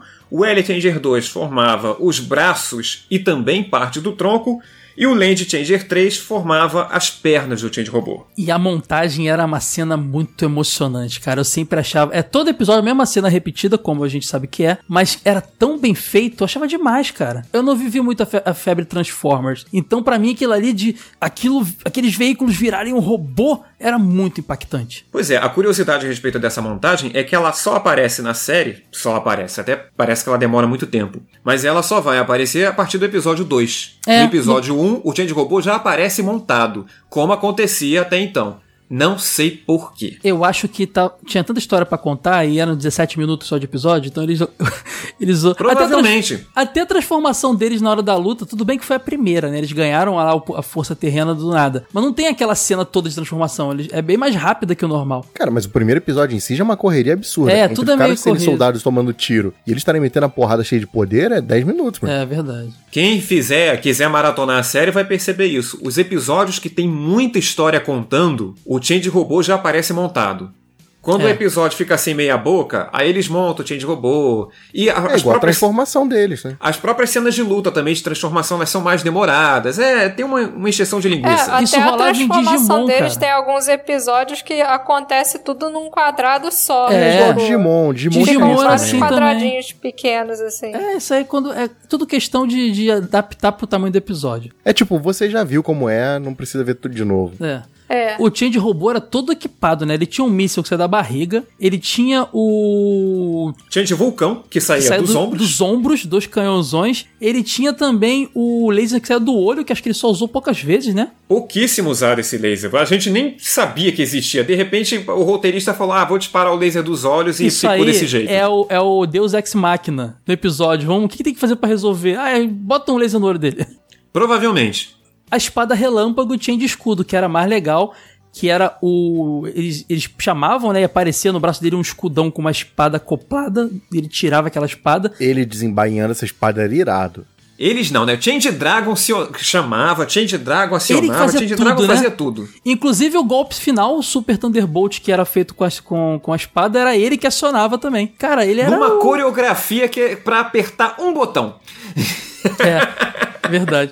Vocês lembram que eles faziam umas posições na transformação bem esquisitas, mas pra tentar simular. Eu achava maneiro, cara, É, pra não, simular o, era o animal, né? Exato, era esquisito porque não eram corriqueiras, mas eram. Elas simulavam os animais. A posição dos. Eu achava demais aquilo. Só da Marmaid que não parecia muito, que não tinha muito o que fazer. Ela só cruzava o Ela tinha que assim. deitar e levantar as pernas pra cima, assim, tipo uma raba, assim, sabe? Ia ser meio podre, né? É.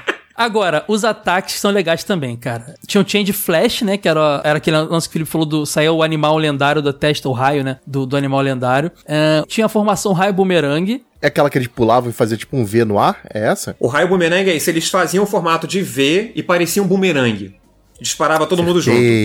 A formação pentágono, que é todas as pistolas é, tinha de fogo reunidas, né? Que era bem legal Cada também. um disparando de uma extremidade e aí o É. monstro ficava rendido de todos os pontos. A formação defesa furacão, que também é feita com tinha de fogo, né? Só que com a forma dela de espada e escudo. Eles juntam as pontas dos escudos e formam tipo uma estrela, uma flor, né? Junto com as espadas. Fica bonito, é muito bem coreografado.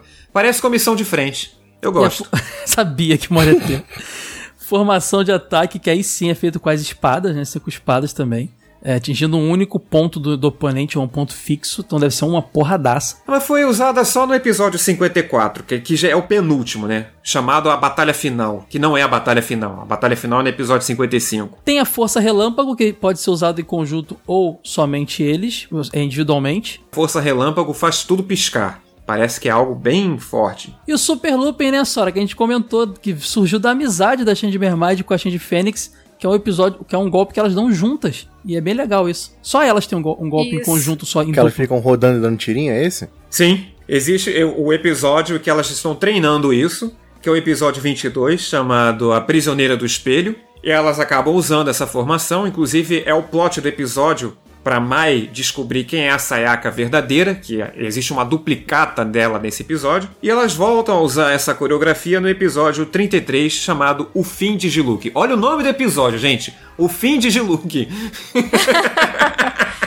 Pra quem reclama de spoiler hoje em dia, E a gente chegou, eu cheguei a mencionar lá em cima que eles têm os golpes é, individuais, né? O Dragon Kick do Change Dragon, Garra Magma do Change Griffon, a Mermaid também tem a câmera Ultra Vento lá, que ela só usa no episódio 12 lá, que é o Mermaid se torna mãe. Raio Pink da Change Mermaid também, e aí eu fico achando estranho porque ela não era a rosa e tinha um raio pink, isso me incomodava muito também. podia ter um raio white, né? pois é. E a Fênix Fogo, que era o golpe lá da Fênix também. E o Pegasus Ataque lá, que é o ataque do Pegasus. Mas é, o, o, o ataque é, qualquer um pode usar, que a gente mostrou lá no, no início. Ele serve tanto como coletivo quanto individual.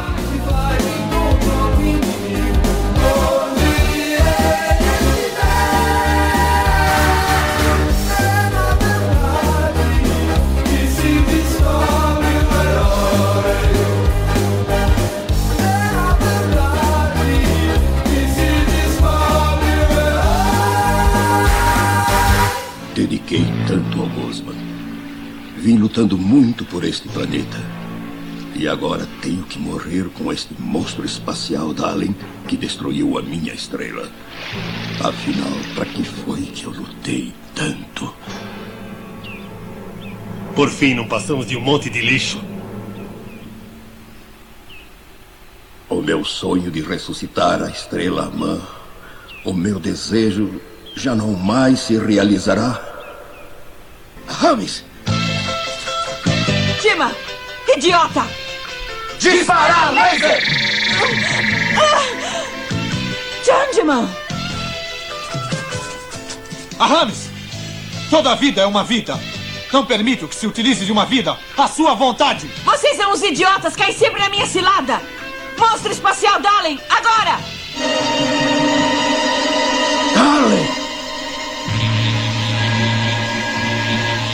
Vão todos pro inferno! Ya! Espada vital!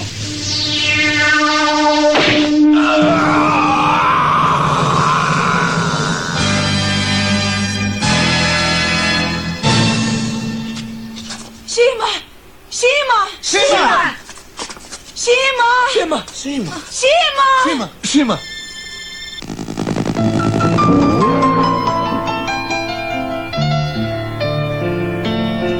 Ela ressuscitou! Shima! Buba! Obrigada. Mas que negócio é esse? Ela mudou a voz? O golpe da espada vital não mata as pessoas. Com o choque, eu fiquei por uns tempos morta. Buba, foi você quem me salvou, não foi? Não. Você morreu. E ressuscitou em seu ser verdadeiro. Você está linda. Você é mesmo uma princesa. Uma linda princesa da estrela Ama. Seja feliz, Shima.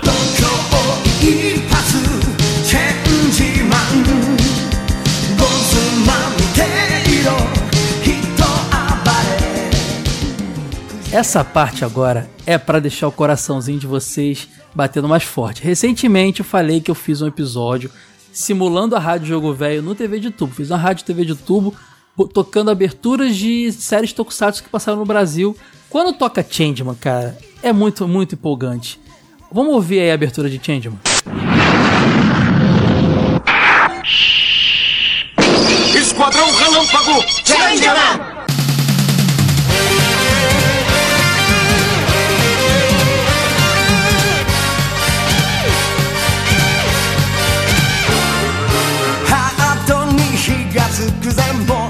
がるぜ。邪悪のゴズマをキャッチしたぜ。見て見ぬふりなんてできないのさ。誓いの We are change man 愛が力。虹が浮か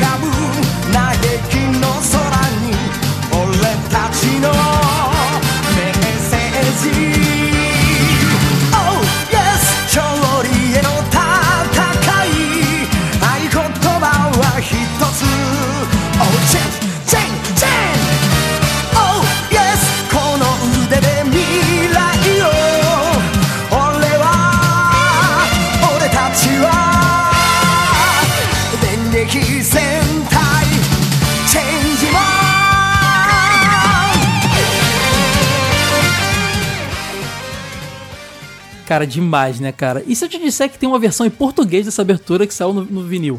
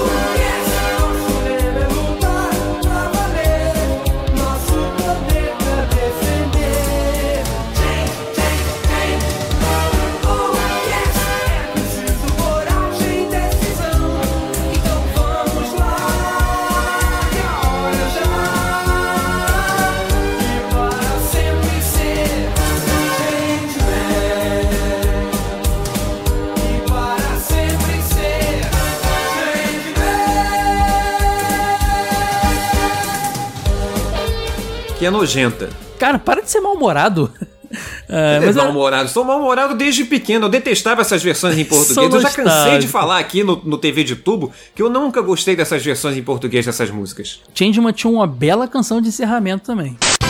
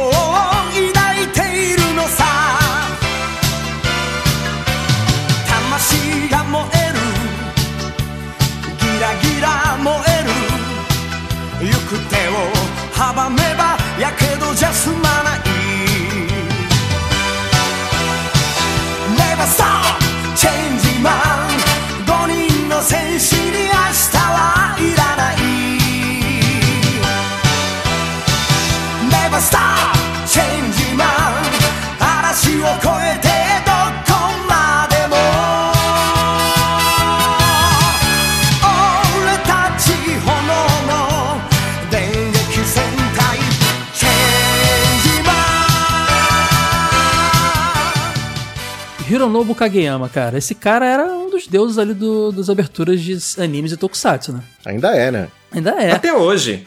Ele que está à frente aí do Jump Project, quem já teve a sorte de ver o Jump Project ao vivo aqui no Brasil, nos Anime Friends da vida, é, eu me considero felizardo de ter visto a banda completa, é, os cantores com a banda, algumas vezes eles vieram sem a banda, mas enfim. O Ricardo Cruz, o brasileiro lá que canta abertura de anime também, ele, ele fez parte da equipe um tempo, né, cara? Ele é parte da equipe. Ele excursiona no Japão até hoje com eles? Que maneiro, cara. Sim, sim. Demais. O Hironobu Kageyama, pra quem não sabe, além de Changeman, cantou abertura de Dragon Ball Z também, cara. Então o cara é... Se você curte Xalá, Rei Xalá, é a voz de E Kageyama. Cavaleiros do Zodíaco. Com certeza. E a curiosidade é que na época da gravação da abertura de Changeman, o Kageyama ele tinha uma banda, ele não queria envolvimento com super-heróis. Então, os créditos da abertura, do encerramento de todas as músicas que ele canta em Changeman estão como Kage, que é como ele assinava. Depois é que ele veio a juntar A as duas banda pessoas. não deu certo. Quem tava pagando as contas era, era as séries Tokusatsu. Ele falou: Ah, quer saber?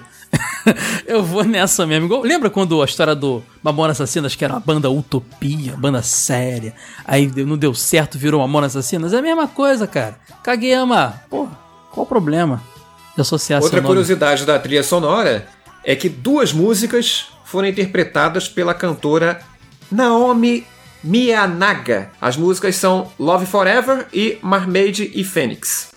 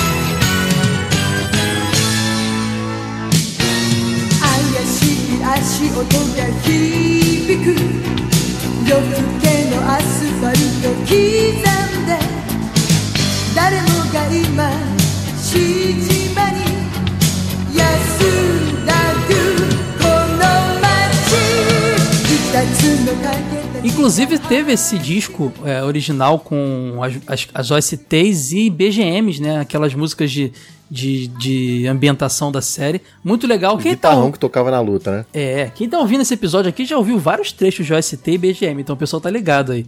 É, só que as, as versões originais das músicas não foram lançadas aqui no Brasil. Não. A única série que teve a versão original lançada no Brasil, se não me engano, foi Jiraiya. A trilha em japonês. As outras todas foram aportuguesadas e aí acontecia. O disco de Jiraiya tinha a versão da- é, em japonês, da- pelo menos da abertura e encerramento, que eu sei, e a versão em português também. Que depois, até na- nas reexibições na TV, mudou. Começou a entrar com é, Jiraiya em português. É, Changeman na, na exibição também aparecia a versão em português, mas a versão em japonês para lançamento de disco não aconteceu aqui. Então elas eram adaptadas, era feito um, um- quase que um rearranjo com quase outra instrumentação. Alterava-se, não sei por que se alterava o tempo da música, elas ficavam mais aceleradas. E os cantores, eu. Enfim, não havia muito investimento numa banda ou num cantor, aí pegava assim alguém de estúdio, alguém que estava ali por perto, e, a, e dava esse problema aí que eu reclamava. E reclamo até hoje. Chato! O, o legal é que essas séries geralmente elas eram exibidas primeiro com as aberturas originais, né? Só depois que saiu o disco de vinil da série é que eles começavam a inserir. Então a gente tinha contato com os originais também. Quem tá ouvindo o episódio também tá vendo os pedaços da, tri- da trilha brasileira de Changeman. Não tem o disco, só tem o do Kamen Rider e o do Jasper. Quero ter o do Changeman um dia. É, a gente sabe que as dublagens da época feitas pela Alamo tinham vozes que ficaram antológicas, inclusive nos animes seguintes da Gota Mágica e tal. Changeman tem algumas vozes antológicas, mas não tem tantos dubladores que fizeram carreira em anime depois. Engraçado, você vê Changeman não dá. que- Opa, aquela voz! Não dá. Eu acho que eu consigo lembrar só, principalmente, Do seu barriga. do seu, ba... do seu barriga fazendo buba. Eu consigo lembrar também do. O Change Griffon, que é o Carlos Takeshi, que dublou o Jaspion, que também era aquele cara que faz... vendia muita coisa no Shoptime. Fez novela da Globo também. Depois foi fazer novela na Globo. Ele era né? o piloto do helicóptero do, do Rei do Gado. era o dublador Change Da Griffon. hora, da hora. E o Baroli, né? Gilberto Baroli, que fazia o pai do Wade. Que fazia o. Imponente demais, o maluco. Sargento Book, imagina o pai do Wade com a voz do Saga com a metralhadora na mão, moleque. Caramba. É, falando Changeman. Dá muito medo. Vale lembrar, né? O Caio comentou aí, lendário Estúdio Alamo. A dublagem de Changeman diz muito respeito a como que as séries foram adquiridas, porque muitos dubladores que trabalharam em Changeman também dublaram Jaspion. Como o Caio já falou, e o Carlos Uhum. Takeshi. E, no caso, eu, eu tenho uma ressalva aqui em relação à voz do Suruji, que muda. A partir do episódio 17, o Navio Fantasma. O Change Dragon, o né? episódio em que surge a Rames, a voz do Suruji muda. O primeiro dublador do Suruji, Change Dragon, é o Paulo Ivo. E ele tem uma voz muito séria, muito imponente. Você comparar, o Kai vai botar aí na edição a diferença do Super Thunderbolt dito pelo Paulo Ivo Espada relâmpago!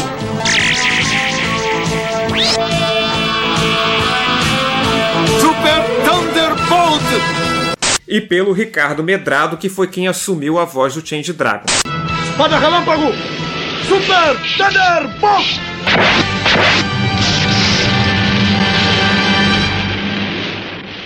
Conseguimos! Ricardo Medrado, que também assumiu a voz do Magaren no Jasper. Change Pegasus também era Armando Tiraboshi, ou Tiraboski, eu não sei a pronúncia, que dublou o Meow do Pokémon. E o Walter White de Breaking Bad. Então esse é bem, bem, bem popular até hoje, dubla bastante. A Change Mermaid é Neuza Azevedo, ela dublou a Lorraine McFly, do, do- da versão BKS de Volta ao Futuro. A Judy Jackson dos Jetsons, então já tá. A Purima do Jaspion também, já ajuda a vocês lembrarem. A Change Fênix, Márcia Gomes, dublou a, Mad a Madogarbo do Giban. Madogarbo, lá do Giban. Exatamente. A Penny do Penny, cara, do Bugiganga. Inspetor Bugiganga. Exatamente. Age, você lembra de Street Fighter o filme? A voz do Sagat é a voz do Bazu. Clássico aí. Pô, da hora. Maneiro, maneiro, maneiro. Então aí você tem vários e vários. Tem dublador de Flashman, de Jasper envolvido, como o Felipe falou, em quase todos os personagens, né? Eles meio que dividiam. Jasper e Changeman, por exemplo, foi feito produzido junto a dublagem. E Flashman logo em seguida, na rabeta, no ano seguinte. Então é normal que tivesse essa, essa troca de, de, de vozes, né? Gente, a gente falou de disco aqui, mas é, Changeman trouxe também as suas as suas quinquilharias aí pra vender, né, cara? Além de disco, teve brinquedo. Era o objetivo, Era né? o objetivo, era esse. Sempre. Exatamente, cara. Ó, teve parceria com a marca Polo, que é uma marca tão, tão, tão não sei se ela, se ela é muito antiga e sumiu, ou se ela surgiu pra fazer esses brinquedinhos e nunca mais. Eu não lembro dessa marca Polo. Que fez os bonequinhos do Changeman, cara. Vou ver se eu boto no post também fotos. Os bonequinhos bem sem vergonha do Changeman. Mas bem sem vergonha mesmo. Pô, mas você sem vergonha eu devia ter, mano. Não tive. Eide, se você acha o Jaspion com a roupa do, do Robocop estranha, você tem que ver o Changeman da, da Polo, cara. É muito esquisitinho. A Rosita lançou também itens. A gente lembra de. Tinha, tinha a pistolinha, tinha o escudo. Lembra do escudo e da espadinha do, do, do, do Change Robô também rolava. E a própria Mesbla fez também produtos pra vender na sua própria loja do Changeman. Eram uns brinquedos completamente descompassados. Por quê? Você tinha a máscara do Change Dragon, que vinha junto com a espada e o escudo do Change Robô. E você tinha os kits em separados. Ou você comprava as máscaras separadas, e também vinha um outro kit que era a espada e o escudo do Changeman. Então, se você quisesse ser um Changeman de verdade, você tinha que comprar dois brinquedos. Um era a Não vejo máscara. nada de errado, é estratégia. Agora você já pode ser um verdadeiro Changeman. O Change vai transformá-lo no poderoso Changeman. Muita ação e poder contra os monstros do espaço. Máscara, espada, escudo. Atenção, vamos atacar. Você e seus amiguinhos vão armar as maiores brincadeiras com Change Kit. Changeman, mais um lançamento da Everest Brinquedo. E esses kits eram da Everest Brinquedos, a mesma distribuidora do, da própria série, né? Você comentou dos bonequinhos da Apollo. Eu tinha um Changeman azul. Eu nem sabia o que era Changeman. Eu tinha um Changeman azul da Apollo, só que ele era uma versão mais pirata do negócio. Tipo, era um boneco de borracha muito estranho e na perna dele ainda ficava escrito Apollo. Nossa! você é feito de marzipan, maluco? Coisa horrível. Bom, eu tive os brinquedos do Changeman junto com meu irmão. Eu tive a famigerada máscara do Change Dragon com o escudo e a espada do Change Robô. Também tive. E o meu irmão tinha a máscara do Change Pegasus e ele tinha a espada e o escudo dos Changeman mesmo. E eu gosto sempre de lembrar que a gente tentava a todo custo dobrar o escudo no meio e encaixar a espada para se transformar em pistola e evidentemente não conseguia. Coisa de criança. Ô Felipe, sabe o que, que rolou também de quinquilharia que era muito clássico? Os famosos quadrinhos de séries Tokusatsu feitos por brasileiros. A Ebal publicou e depois a Abril Jovem publicou. Esses quadrinhos eram baratos. Eles criavam um universo compartilhado. Eu já falei isso em outros episódios aqui. Chupa, Marvel. Jaspion, Spilvan, Changeman e Flashman viviam no mesmo universo. O Change Dragon, eu tô dando exemplo, não sei se é isso, mas o Change Dragon namorava com a. Sei lá, o Jaspion namorava a Change Mermaid, sabe? Tinha uns relacionamentos entre eles. Cara, eu, sou- Eide, eu sou louco pra achar esse em sebo. Você, se você vê por aí, me fala, cara. Se eu pudesse, eu Cara, teria da todo. editora Ebal, eu acho que eu tenho Mandrake, Fantasma, Changeman, eu nem lembro Não é, disso, isso eu também tenho, mas assim, precisa nem ser da Ebal. O da Abril já tá legal, cara. Eu queria muito ter os quadrinhos de Tokusatsu da época. Era muito interessante. E por incrível que pareça, apesar de ser um negócio japonês, eles simulavam mais o traço do comics americano do que dos mangás, que era a referência que se tinha também, né? Eu vou dizer, cara, que eu vi esses quadrinhos quando eu era pequeno e eu não tinha muito, muito ímpeto de consumir isso porque eu achava estranho o transporte da mídia, que é live action, né, pro traçado do quadrinho. Não, não, não- me era legal. Eu gostava de ver a cena com pessoas mesmo. Talvez se fosse tipo fotonovela, eu até gostasse, mas aquele desenho não me agradava. Eu achava muito estranho. Teve a versão Change Kids também, que era uma versão. Lembra do Pequeno Ninja, Wade? Que era aquele. Lembro, claro, Era clássico. nessa pegada, eram uns bonequinhos pequenininhos, gordinho, com. Era o Change de uma criança, né? Tipo quadrinhos. Meio Chibi, trapa- né? Exato, tipo quadrinhos. Tipo os quadrinhos dos, dos Trapalhões. Exato, era, Sim. inclusive era a mesma galera que fazia tudo isso aí, era, era me- é o cara que fazia quadrinho do Change Kids, era o cara que fazia o gibi do Gugu, que fazia o gibi do Senin, é tudo a mesma, a mesma galera. Ou então, pelo menos, eles se, eles se baseavam muito. E era muito legal, cara, porque era o humor turma da Mônica, com os personagens do Changeman, assim. Esse eu lembro de folhear um pouquinho de alguém, assim, eu achava demais. Outro que, gente, se vocês estiverem em casa, de bobeira pra ir pro lixo, eu pago frete, me mandem quadrinhos de Tokusatsu. Eu sou louco pra ter isso, de verdade, louco pra ter. E- Existiam vários outros itens também. Tinha muito material escolar, claro, né? Caderno, estojo, mochila. Eu tinha uma régua do Changeman que eu ganhei numa gincana de festa de aniversário. E essa régua existia até bem pouco tempo. Quem não se lembra dos apontadores, que era só o capacete do Changeman em formato de apontador. Pelo menos na escola isso era objeto de inveja, que o cara botava em cima da carteira lá da mesa, né? Aquela cabeça do Changeman que era o apontador dele. A gente falou da trilha sonora em português, vale lembrar que além de passar as músicas, traduzi-las todinhas e fazer as devidas adaptações para a nossa língua, o LP ainda contou com uma faixa bônus chamada Winnie, a garota do planeta Star.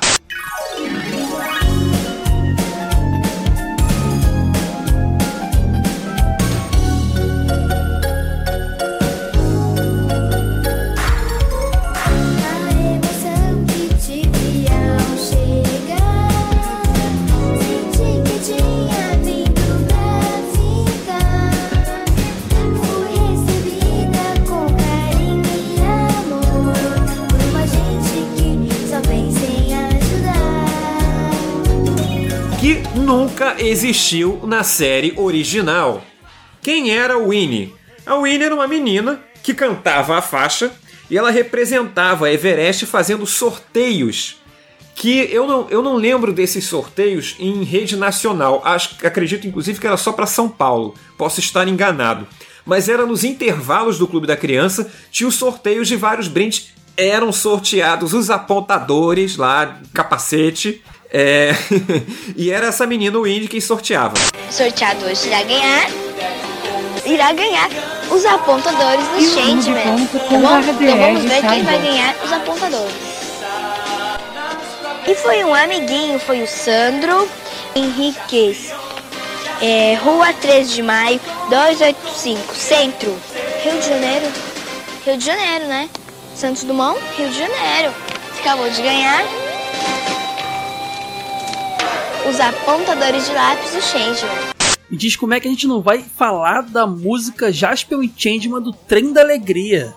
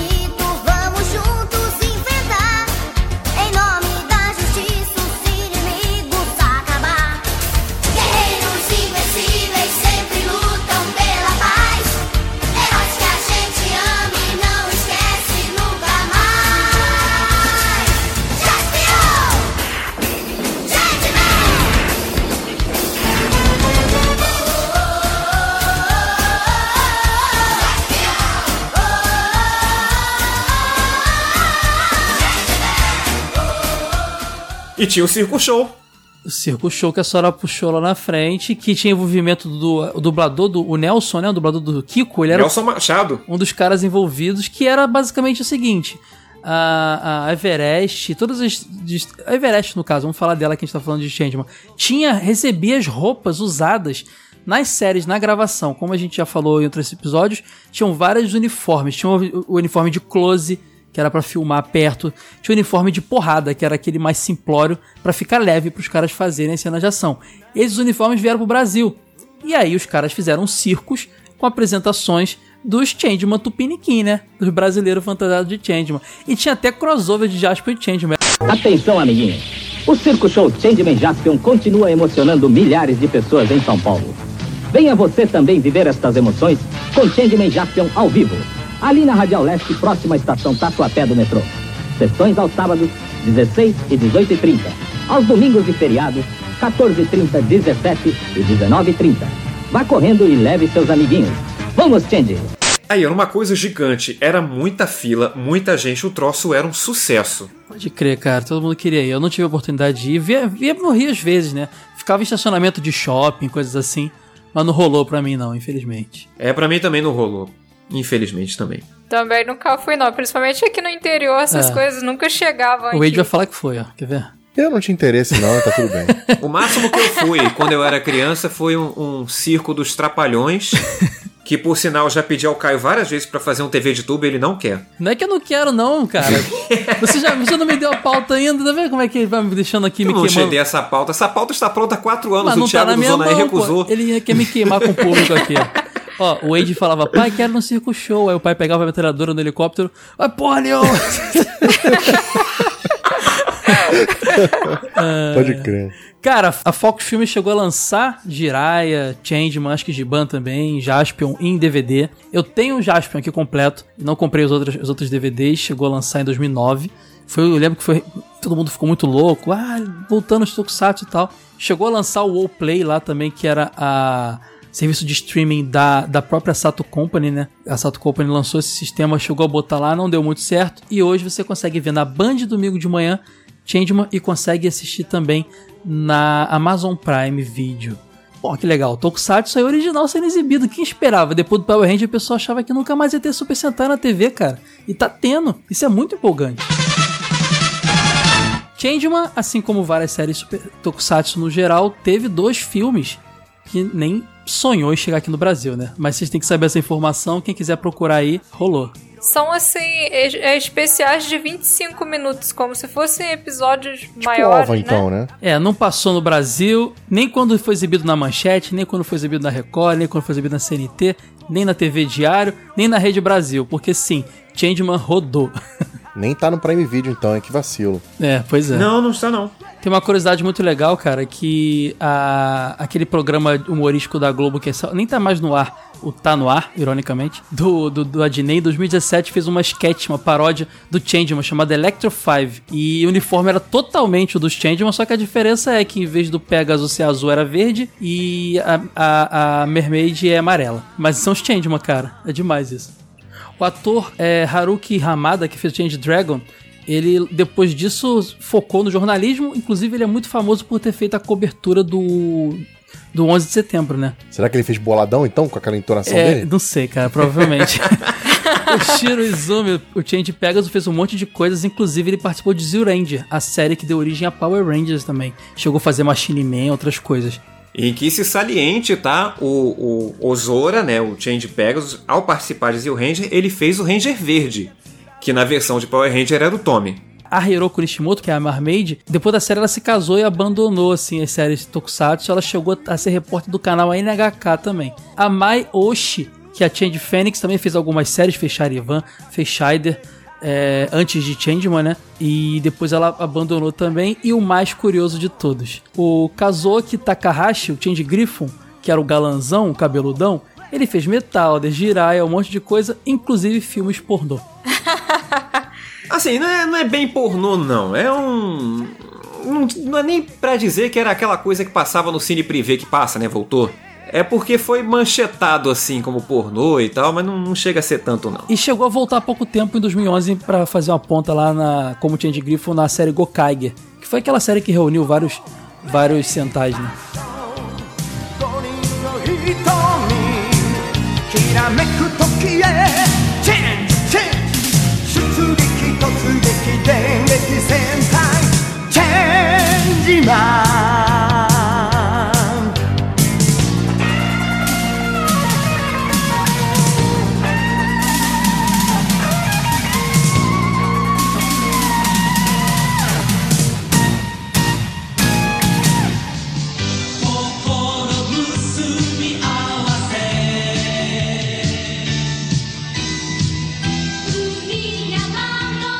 Muitas experiências dolorosas nasceram da luta entre os Changeman e os seres extraterrenos. Mesmo distantes, mesmo diferentes na origem, existe harmonia e compreensão em toda e qualquer vida no universo. Enquanto houver o Esquadrão Relâmpago, o universo estará protegido. Adeus!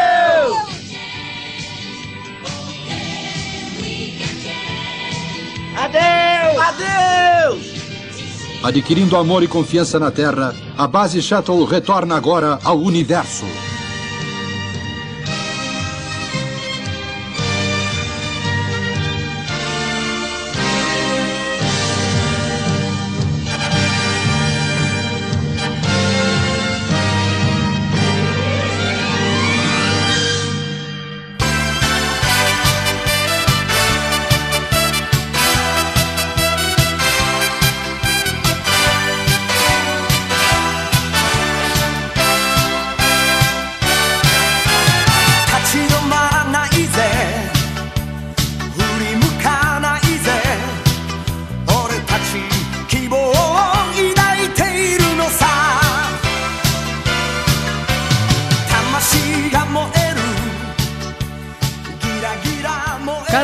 Falamos de Changeman, finalmente, mais uma série Tokusatsu. Falamos de uma grande trinca aí já, Jaspion, é, Jirai e Changeman. Já falamos de Cybercop, já falamos até do, do, do Bycrossers, que nem pouca gente lembra.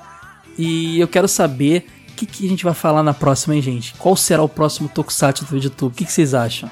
Eu tenho meu voto. Pela lógica, Flashman, né? Eu não falaria Não, de Flash. VR Troopers. Tam- Uh. Não. Ah, gente, já falamos de Metal Hero Super Sentai. Tem que ser Kamen Rider Black, gente.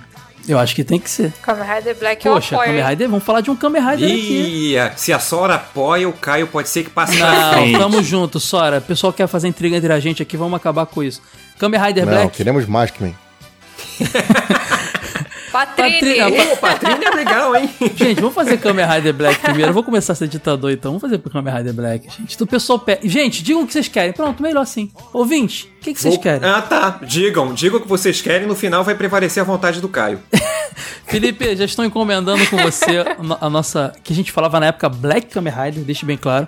A pauta de Black Kamen Rider, por favor. Faça o seu trabalho. Black Man. Só não entrega em 2000 em 2022, por favor, tá? Mas tudo bem, vamos fazer. Não, porra. Vamos fazer. Moto que voa no espaço, da lua nova arranha-céu, vamos lá. Vamos lá, Black Kamen Rider então, gente. Até a próxima. Obrigado a todos que ouviram esse episódio. Deixem seus comentários. Digam que vocês lembram quando estreou Changeman. O que, que vocês acham de Changeman. Digam se eu tô bonitinho aí na foto pequenininha no aniversário que eu botei no post de Changeman também. E o que, que vocês querem ouvir de Tokusatsu da próxima aqui, TV de tubo, tá bom? Ficamos por aqui? Ele pergunta, mas ele já definiu, tá? Valeu, tchau, tchau, gente. チェンジマン5人の戦士に明日はいらない Never stop チェンジマン。嵐を越えてどこ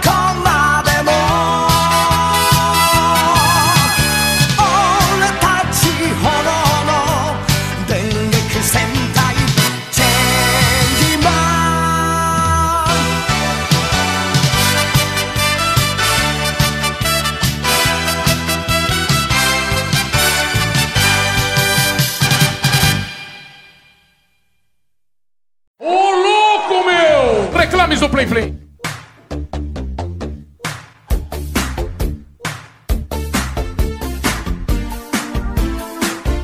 Bem-vindos ao Reclames do Plim Plim, depois desse episódio sensacional de Changeman, aguardado há muito tempo pelos nossos ouvintes, desde até antes de fazer de Jaspion, o pessoal já pedia, de- eh, perdão, até antes de fazer de Jiraiya, o pessoal já pedia Changeman.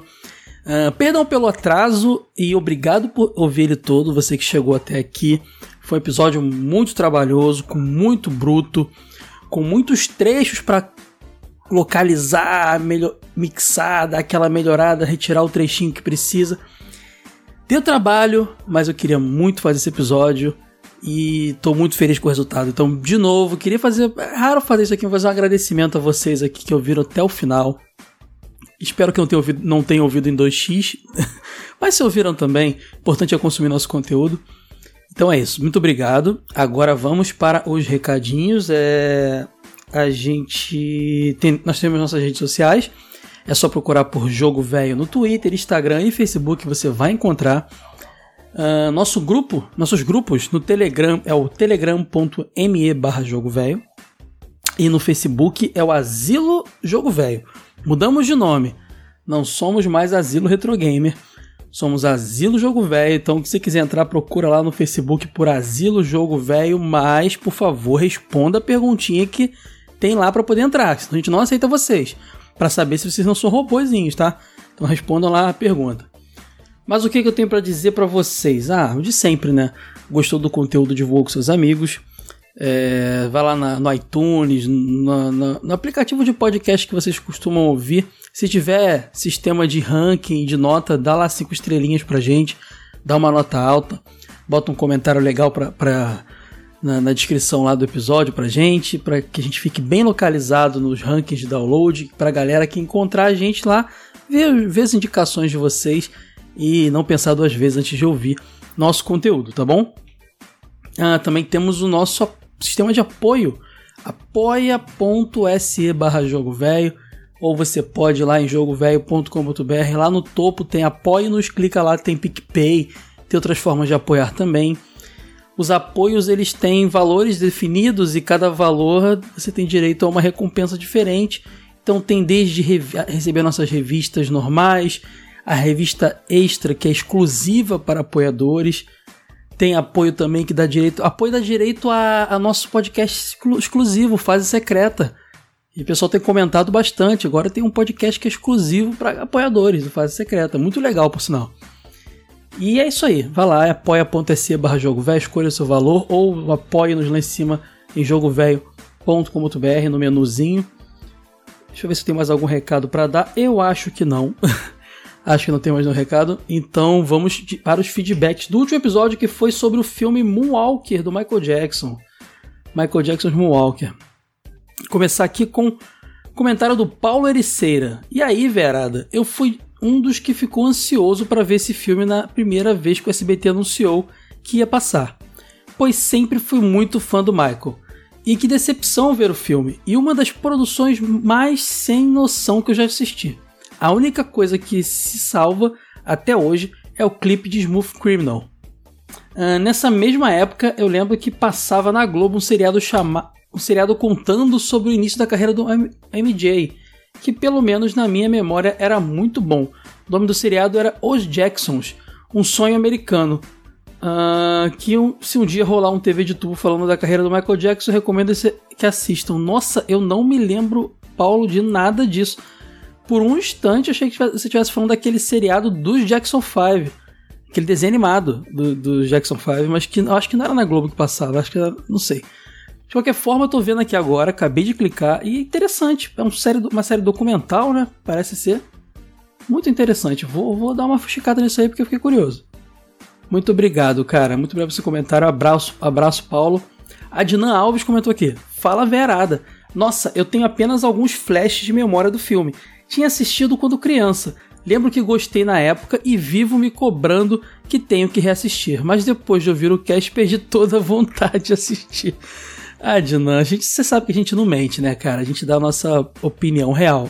Eu acho, Adnan, que é um clássico que tem que ser assistido. E se você esqueceu todo ele, tem que ser assistido. Sabe aquele lance de vai surgir na rodinha da galera no papo e você tem que estar informado? Porque é um clássico, independente de ser legal ou não. Mas assim, ser assistido só por, por quesito conhecimento mesmo do, da- da- do negócio, sabe? De cultura pop. Não esperando uma obra-prima, entendeu? É minha opinião. Mas é isso aí. Aí ele continua aqui. Eu sabia que a atuação do MJ não era das melhores, mas não lembrava que tinha tantos problemas. Vou me arriscar a assistir, mas, mas sei que vou destruir a boa lembrança que tinha de Moonwalker. Mas valeu por ser o filme que inspirou os games da SEGA, que são muito bons, especialmente o de arcade. E Caio, também prefiro a versão de Master System ao invés do Mega. Acho que os gráficos envelheceram melhor. Abraços. Abração a Dinan. Meu caso acho que é mais fator nostalgia. O de Mega eu fui jogar bem depois, acho, até- acho que foi até emulador. Eu acho que o de Mega não parou na minha mão enquanto eu tive Mega Drive. Mas o de Master eu joguei pra caramba, inclusive foi um dos primeiros jogos que eu joguei na vida. Foi naquela. Na, na minha fase Master System que foi uma introdução dos videogames.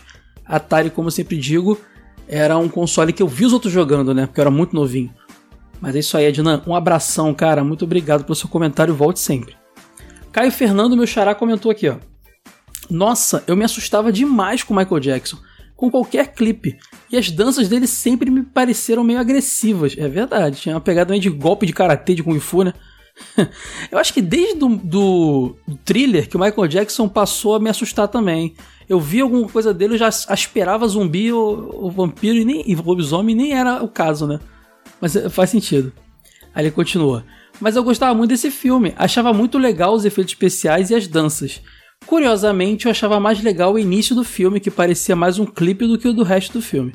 O jogo então é sensacional até hoje, mas de qualquer forma, esse filme traz boas lembranças da infância, independente das polêmicas todas do Michael Jackson e que são tristes. Acho que ele botou são, o que tão tristes e tal, não deu, não deu para ler direito, mas Caião, é isso aí, cara. Tem, tem que ser visto, independente da- das polêmicas e do que ele possa ter feito. É, a obra é a obra que entrou pra cultura pop, né? Então é isso aí, abração, xará. Rodrigo Mendes Mesquita comentou: Caros velhos, é tão bom ter uma memória compartilhada dessa viagem coletiva que foi o filme Moonwalker. Quando li o título do podcast, me lembrei na hora do momento Transformer do filme, que para mim era o mais legal. Com roteiro melhor, só a música Smooth Criminal já daria para fazer o filme, verdade. A viagem é tão grande quanto das vinhetas de comerciais da MTV. Era essa pegada mesmo. E aí está uma pauta para um podcast em falar da história das emissoras de TV aberta. Um grande abraço a todos e força nesse momento. Rodrigão, a gente já falou de dois canais fechados aqui, né? Do Locomotion e da Fox Kids. E a gente quer falar de mais canais, inclusive abertos. A gente tem maior vontade de falar da Manchete, da TV Cultura, da MTV e por aí vai. Não só canais com programas, ma- aprofundar mais em programas. O lance todo é que esse, esse, esse tipo de pauta requer muita pesquisa. O que não justifica, a gente tem três anos de podcast já, né? Mas a gente vai começar, nem que seja, sei lá, ser uma vez por ano falar de um grande canal, a gente quer começar a fazer, entendeu? Então se prepara aí, que a gente vai, vai em breve falar de canais abertos também, de canais fechados. Afinal de contas, estamos contando a história da TV brasileira, ou da TV no Brasil, no caso, e não tem como não falar dos canais, né? Um abração, Rodrigão. Um abraço, cara. Ele- só uma coisa, ele encerra assim: um grande abraço a todos e força nesse momento. Vale mencionar aqui porque estamos vivendo a pandemia e uma galera aí sofrendo com isso. Abraço, Rodrigo. O Alex Tavares, grande Alex Tavares, comentou aqui: Eu lembro quando vi o filme pela primeira vez, depois da morte do Michael. Achei tão bizarro e sem sentido, ainda bem que não fui o único a achar que era uma viagem de drogas constante. O início é repleto de cenas soltas onde nada faz sentido com nada, e o plot do homem querendo deixar crianças viciadas em drogas é ruim até mesmo para o filme infantil, verdade. Nem nos filmes. Se bem que é, é uma realidade que acontece, né? Mas da forma que foi apresentado é bem, bem, bem, bem, bem galhofa. Nem nos filmes da Xuxa eram tantas cafonices. Isso concordo pra caramba, Alex. Mas o que não nego é que ainda assim o Michael Jackson sabe como chamar a atenção para si próprio e as músicas e danças do filme são de outro mundo. E como sempre, mais um TV de tubo sensacional. Abração pra todos, abração Alex, muito obrigado. É sempre maravilhoso um ouvinte tão antigo da gente. Sempre maravilhoso ver você por aqui. Abraço, cara. Vladimir Júnior comentou: Vocês até conseguiram defender o Xuxa contra o alto, contra alto astral. É baixo astral, gente. a Xuxa não quer acabar com o alto astral, não, Vladimir. No podcast, mas esse filme não tem como defender. A gente nem tentou, o, o Vladimir, gente deu uma detonada no filme. Passou não sei quantas vezes no SBT, mas pra mim dá pra resumir o filme em uma frase, que tem tudo a ver com o filme, que é: Olha como você fica quando usa drogas. Nesse ponto, realmente o filme cumpriu seu papel. Depois de ver o filme e pensar que as drogas fazem isso, as crianças ficam longe das drogas. Pô, boa analogia, Vladimir. É, a gente não tentou defender, não, cara. A gente tentou zoar mesmo o filme. Abração. Ó o Nego Café aí. Nego Café comentou: Nego chegando de Moonwalker. Pode crer. Salve, salve, gente boa. Eu posso dizer que este filme fez parte da minha infância. Nego, nesta época, tomava café com leite ainda. Este filme foi considerado. Eu acho incrível como o Nego Café. Eu não sei quem é ele, não, não tem foto, só tem esse nome. Tem a foto de um anime. Mas ele sempre comenta usando os termos nego e café de alguma forma no comentário dentro do contexto. Eu acho maravilhoso isso. Ah, café com leite ainda. Aí, Continua aqui. Ó. Este filme foi considerado o mais caro da época devido a seus efeitos especiais. Justificável, ele bota. A clássica parte do Clube 30 foi o marco deste filme, apesar do roteiro fraco que mais lembra um jogo de videogame 8 bits. Eu me diverti bastante com a coreografia e trilha sonora do filme. Abração a todos e fiquem em casa tomando café. Boa, nego café? Um abraço, cara. Sandro Cruz, lá do Debacast, comentou: Fala aí, eu vi esse filme na época que o Michael morreu. O SBT passou e eu dormi mais, o- mais em. Eu dormi, mas outra vez eu consegui assistir todo. Ele botou aqui. Eu achei estranho aquela parte do coelho que ele ficava fugindo das pessoas e transformava em criança. Depois passava os clipes e a cabeça não acompanhava a desordem do negócio. Até entendo a parte da produtora. Se tiver a foto do Michael, é venda certa. E seria mais estranho ainda se fosse um filme sem ter ele dançando. Mas é isso aí. Deixo de sugestão um episódio sobre o desenho do Jackson 5. Grande sugestão, ô Sandro. Vou botar aqui na nossa lista de futuras pautas aí, porque com certeza a gente tem que falar desse desenho um dia. Acho que era da Hanna-Barbera, inclusive. A gente tem vontade de fazer um episódio sobre a Hanna-Barbera antes. Meio que resumão, contando a história do estúdio e tal. E aí Jackson 5 será mencionado com certeza. Abração, Sandro. pra fechar os comentários de hoje, o Fábio Pacheco, o Fábio Pacheco Alcântara, grande Fabão, tá sempre aí, comentou. Poxa, esse filme, entre aspas, ele bota, era muito comentado na escola. Foi uma febre ver esse filme, entre aspas de novo. Os comentários eram apenas da parte filme mesmo, os clipes nem prestavam atenção. Prestávamos atenção. Sobre o programa de brinquedos, esquecido de, esqueci de informar que o anime em questão que eu não disse era o. Ah, que ele comentou as coisas do, do episódio na hora. E eu acho que ele tava ouvindo falar e respondia no comentário. Só que como eu tava ouvindo depois, eu não consegui entender o contexto. Aí ele explica aqui que o anime em questão que ele mencionava ah, era o Zillion, ao qual disse que o capítulo que mais gostava era sobre o fotógrafo que morria. Zillion é um tema que a gente quer fazer e não vai demorar, hein? A gente quer fazer episódio de Zillion aqui. Muito importante, anime muito importante pro Brasil. Aí ele fala, a Sandis, que é a loja que ele mencionou no comentário também, era uma loja rival da Mesbla. O prédio onde era a Sandis virou Bay Market. Aí as informações aí, oitentistas do grande Fabão Pacheco Alcântara. Um abraço, Fábio, um abraço pra todos. Muito obrigado pelos seus comentários. Obrigado de novo por ouvir esse episódio até o final. Esse episódio foi muito dif- difícil de produzir, mas tô muito feliz com o resultado. E tá chegando aí mais jogo velho, mais TV de tubo pra vocês. Fique ligado nos dois feeds, tá bom? Valeu, abraço, tchau.